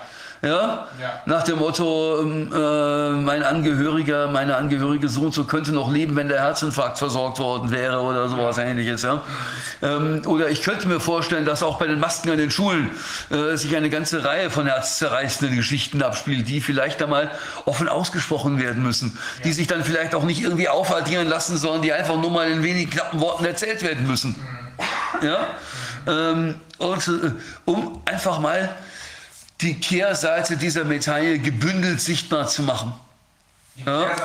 Nämlich die andere Seite. Die andere die Seite. Schäden, die durch die Maßnahmen Ja. verursacht wurden. Weil die werden ja praktisch totgeschwiegen. Ne? Es kommt immer so ein bisschen, ja, wir werden euch helfen und wir, ihr werdet die, äh, im November werdet ihr dann noch eine Mark kriegen. Wir haben ja von äh, Nils Roth gehört, der hat fast nichts gekriegt, sondern er hat jetzt irgendwann seine, weiß ich nicht, 32.000 oder so Euro bekommen, hat aber allein an Mietverpflichtungen über 40. Also äh, das sind Schäden, die, äh, die müssen einfach mal sichtbar gemacht werden. Vor allem auch diejenigen, das ging mir schon zweimal so am Telefon, wo äh, unter anderem, das habe ich noch in Erinnerung, die Ehefrau eines äh, Geschäftsführers gesagt hat, also mein Mann ist jetzt auf dem Wege nicht mehr klargekommen, der hat immer ein erfolgreiches Unternehmen geführt, den hat es im Kopf sozusagen zerrissen, dass er hier nichts mehr tun kann. Und äh, der hat sich dann halt auch, muss man auf Deutschland auch tatsächlich umgebracht und hat gesagt, also ich möchte einfach sozusagen auch die Ansprüche, die sich daraus erwachsen, mit ihrer Hilfe geltend machen. Darüber müssen wir schlichtweg reden, weil sich das gegebenenfalls auch noch häuft und äh, man sollte ihn ja nicht alle zu Covid-Toten machen, sondern das sind, das sind die nicht hinnehmbaren Kolla Kollateralschäden. Ist, das ist das, was erwartet wird. 500.000 bis 800.000 Insolvenzen wird entsprechend auch sich in den Suiziden niederschlagen. Also das ist, äh, es ist ganz wichtig, äh, dass man deutlich macht, äh, äh, weil man ja immer zu gehört, ja, äh, Gesundheit ist doch viel wichtiger als Wirtschaft, äh, dass, dass es auf Gesundheit und Leben auch auf der Seite der Kollateralschäden geht. Ja? Und ähm, da, also die Suizide sind ein wichtiger Aspekt. Also, mh, das heißt also, man müsste die, wie man das dann grafisch darstellt, ist nochmal eine andere Sache, aber was mir bei der Medienberichterstattung aufgefallen ist, es wird über Kollateralschäden immer wieder berichtet. Aber nie mit dem Zungenschlag, dass deswegen mal die Maßnahmen in Frage gestellt werden müssten. Und wenn das nicht passiert, dann kommt da so ein bisschen der Gesamteindruck rüber. Guckt mal, so schlimm ist dieses Virus, dass wir alle diese Schäden in Kauf nehmen müssen. Es gibt keine Alternative. Ja, alternativlos. Ja, so. Das Marktkonforme heißt, Demokratie. das heißt also, äh, ähm, wenn wir so ein Dashboard aufsetzen, dann mit dem Zungenschlag, äh, Leute, weil diese Kollateralschäden so schlimm sind, müssen wir sofort mit allen Maßnahmen aufhören. ja. Ja? Und äh, stattdessen äh, mal gucken, wie, äh, ich meine, wenn es heißt, wir müssen bestimmte Menschen schützen, dann, äh, das ist jetzt wieder eine Grundfrage. Es ist manchmal ganz hilfreich, die Dinge auf einfache äh, Fragen zurückzuführen. Ich, ich, der Staat, muss die Gesundheit der Menschen schützen und verhänge deswegen Maßnahmen. Das ist doch nichts anderes als die Botschaft, ich, Staat, traue dem Individuum nicht mehr zu, seine Gesundheit selber zu schützen. So. Und ich, Staat, versuche jetzt den Menschen das Risiko, an einer bestimmten Erkrankung sterben zu müssen, abzunehmen. was wahrscheinlich gar, sowieso gar nicht gelingen kann. Ja, äh, das ist eine Ansage, mit der der Staat sich selber überfordert. Was der Staat wirklich tun muss, ist die Infrastruktur bereithalten, nämlich ein funktionierendes Gesundheitssystem. Marcel, da sind wir wieder bei deinen Worten. Ja, äh, wenn wir das kaputt spart, müssen wir uns über nichts mehr wundern. Ja, äh, äh, ich muss natürlich, was spricht denn dagegen? Dem Individuum zu sagen, du musst selber wissen, wie viel Ansteckung du riskierst. Du musst selber wissen, wenn ein neuer Erreger im Umlauf ist, ob du jetzt noch unter die Leute gehen möchtest oder nicht. Die, äh, die Frage, wie, muss ich jemanden schützen, die muss ich in Bezug auf die Menschen stellen, die dieser Gefahr nicht entrinnen können. Nämlich wieder jenen im Gesundheitswesen. Ja? Denen muss ich ein Angebot machen. Ja? Aber äh, dass der Staat sagt, dem Individuum sagt, du kannst dich nicht mehr schützen, ich übernehme das. Ja, das ist schon eine Ansage, mit der äh, den Mund ziemlich voll nimmt. Naja, Zumal, wenn man sieht, dass es ja andere Varianten gibt. Schweden hat ja, entgegen aller Versuche der Mainstream-Presse, die kaputt zu schreiben, hat ja funktioniert. Besser als, besser als die USA. Besser als die USA. Und in den USA gab es ja auch Staaten mit und ohne Lockdown. Ja. Und man kann jetzt nicht sagen, dass die Staaten mit Lockdown die große Übersterblichkeit hätten. Kein Stück, hat sich nicht unterschieden. Hat sich ja. null unterschieden. Aber ich würde noch mal gerne wegen dieser Verantwortlichkeit des Staates. Irgendwann, als es um den übermutternden Staat ging, hat der irgendwann den Witz aufgebracht, irgendwann gibt es die Pudelmützenpflicht im Winter. Dann wird wir uns nicht alle erkälten. Das, sowas ähnliches haben wir jetzt. Nochmal äh, aus zivilrechtlicher Sicht, warum das schon nicht funktionieren kann, weil der Staat hat sich hier tatsächlich in eine Haftungsfalle manövriert mit seiner Ansage, ich kann den Lebens- und Gesundheitsschutz muss ich auf jeden Fall auf Gedeih und Verderb garantieren. Weil wenn diese Maßnahmen irgendwann enden, äh, so, jetzt nehmen wir mal an, es kommt Normalität, alle vergessen das irgendwie wieder, bis auf den Enkelsohn oder den Sohn eines Opas, der im nächsten Herbst an der Grippe verstirbt, ohne dass Maßnahmen sind. Der wird dann zum Staat sagen, lieber Staat, warum war dir jetzt mein Opa 2021, 2022 weniger wichtig als, als, als all die Risikogruppen davor? Jedes Verkehrsunfallopfer könnte dem Staat sagen, wenn du den Gesundheitsschutz über alles stellst, dann kannst du es nicht zulassen, dass die, nee, ein Schritttempo oder so, so sagt man, ne? So, solche, ne? so, fliegen tun wir zurzeit nicht, wir fahren mit diesen irren Kisten rum, die über 200 ICEs und so, ganz gefährliche Geschichte. Das, da hat sich der Staat rein. Das dürfte er alles nicht mehr genehmigen, solche Geschichten, weil da, da sagen wir Zivilrechtler ja zu Recht, es gibt ein hinnehmbares Lebensrisiko. Diese alte Geschichte, Massenkarambolage auf der Autobahn. Und äh, dieser ist ein schöner Examensfall für die Prüfung auch immer. Und äh, wer, wer äh, kann nicht vom, vom Unfallverursacher die sogenannten Schockschäden geltend machen? Ich laufe über die Autobahnbrücke und sehe es zufälligerweise. Da sagt eben der Bundesgerichtshof am Ende, es gibt ein hingenommenes Lebensrisiko. Dazu gehört, dass du vielleicht auch mal Zeuge eines schweren bisschen tödlichen Verkehrsunfalls wirst, aber Schmerzensgeld wirklich nur die ganz, ganz nahen Angehörigen, denen es richtig ja. sozusagen ans Herz geht. Weil man sagt, es hat irgendwo alles seine Grenzen. Aber ja. das hat der Staat jetzt selber, ich weiß nicht, ob es ihm bewusst ist, ich kann es mir bei denen, so wie die Rechtsverordnungen gestrickt sind, nicht sagen. Ich weiß nicht, ob da Juristen noch irgendwo sitzen, aber da hat er sich in die Falle äh, äh, manövriert, weil wir immer sagen können, bitte, ich fühle mich nicht gut, ich habe mich irgendwo angesteckt, mach bitte das Land wieder zu. Ansonsten, damals, genau. genau ja. Nein, nein, da ist äh, der äh, Logik und klarer Verstand sind schlichtweg ausgeschaltet. Das ist so. Die Paniknummer hat, das hat ja auch Thorsten Schleif gesagt, sogar bis in die Gerichte äh, gereicht und hat dazu geführt, dass kein Recht mehr gesprochen wurde. Mal sehen, ob es sich wiederbeleben lässt. Das ist natürlich auch. Bitte. Okay, ja, das, das merkt man auch an folgender Idee. Also, da wird jetzt die Bundeswehr in Flecktarn in die Heime geschickt, um zu helfen oder so. Da sitzen die ganzen Dementen. Und was man wissen muss, ist, dass bei der Demenz als erstes das Kurzzeitgedächtnis verschwindet, das Langzeitgedächtnis aber noch da ist. Das sind alles Menschen, die haben unter Umständen den Zweiten Weltkrieg miterlebt und die wissen, was Menschen in Flecktarn, in Kleidung, in Armeekleidung anrichten können und dann im Zweifel auch mit ihnen oder in Gefangenschaft oder sonst was. Und die werden da jetzt reingeschickt und sollen irgendwelche Maßnahmen durchführen. Das ist eigentlich überhaupt nicht zu verantworten. Da werden Trauma aufgerissen. Ähm, ich verstehe nicht, wie kann man an sowas nicht denken? Wie kann man denen das antun? Und das muss auf jeden Fall auch auf die Schadensseite irgendwie mit drauf. Ja. Es gibt ja auch diese Messung, sagen wir mal, Vernichtung von Lebensglück. Ich glaube, ich hatte das auch irgendwo gelesen und auch Lebensjahren. Also die ja auch zum Beispiel jetzt durch Armut oder sowas dann entstehen. Also da müsste man. Das hat der Raffelhüschen mal gegenübergestellt. Ja? Wie viele Lebensjahre haben wir gewonnen, wie viele haben wir verloren? Ja. ja.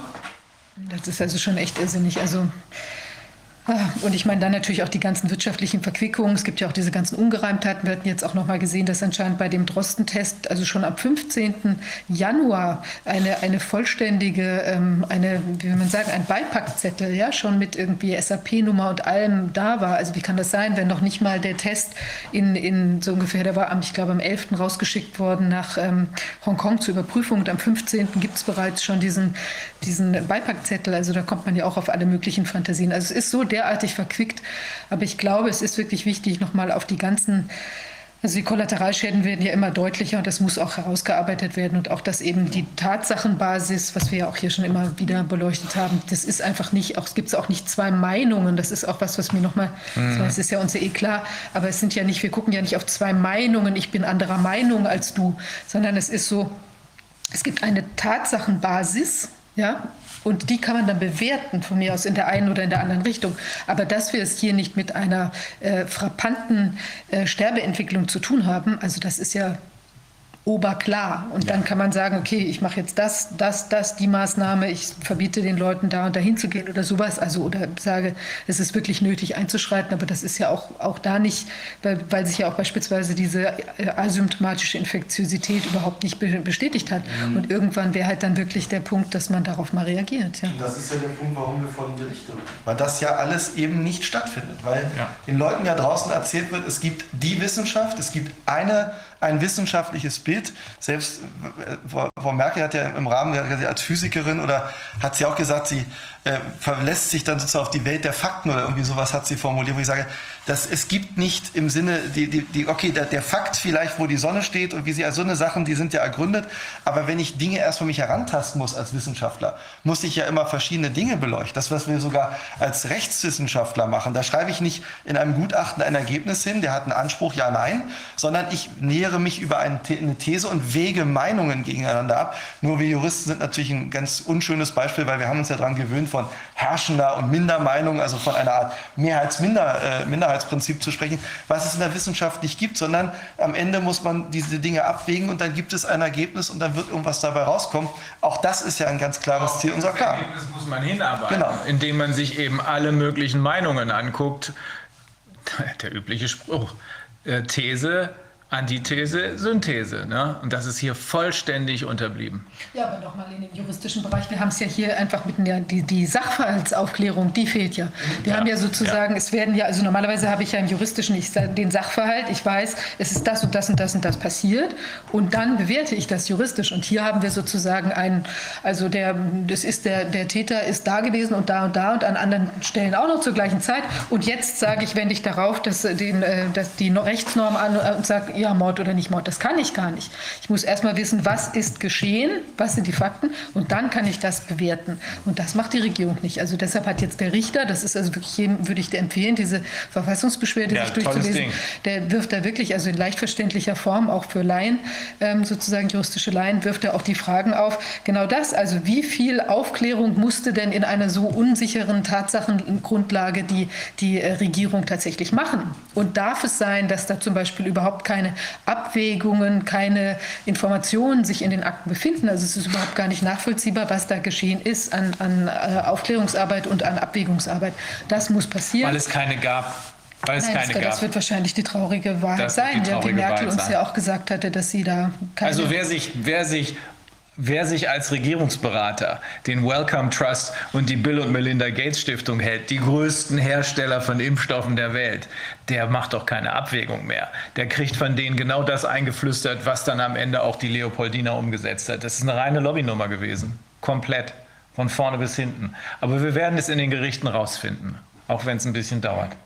Tja, sind wir für heute erstmal durch, glaube ich. Ja. Ja, also jetzt haben wir ja noch mal einen Rundumschlag gemacht ähm, um, auf der juristischen Ebene. Es wird natürlich, der Kampf geht weiter auf verschiedenen Ebenen. Und ähm, wir, ich glaube, wir wünschen allen erstmal einen sehr guten Start ins neue Jahr. Freuen uns, dass Sie uns zugeschaut haben jetzt. Wir möchten nochmal zu Spenden aufrufen, äh, auch für Oval Media, die uns hier unterstützen und auch für unsere eigene Tätigkeit, damit wir da noch. Äh das Dashboard aufsetzen können, dem einen oder anderen, der nicht selber zahlen kann, für seine Klage helfen können, wenn es sich um High-Profile-Cases handelt, die man als Präzedenzfälle benutzen kann. Es wäre eine Schande, wenn der eine oder andere Fall nur deshalb nicht vor Gericht gebracht werden könnte, weil den Leuten das Geld fehlt. Ja, dann wünsche ich einen sprießlichen Rest, Rest, wie will man sagen, äh, Ruhezeit, bis dann übers Wochenende wahrscheinlich der ganze wir haben einen guten Plan und wir haben eine gute Organisation. Die Gäste, die wir in den nächsten paar Wochen sehen werden, das werden wir dann rechtzeitig ankündigen können. Das wird sehr spannend werden. Ja, ja Okay. dann bis dahin. Tschüss. Tschüss.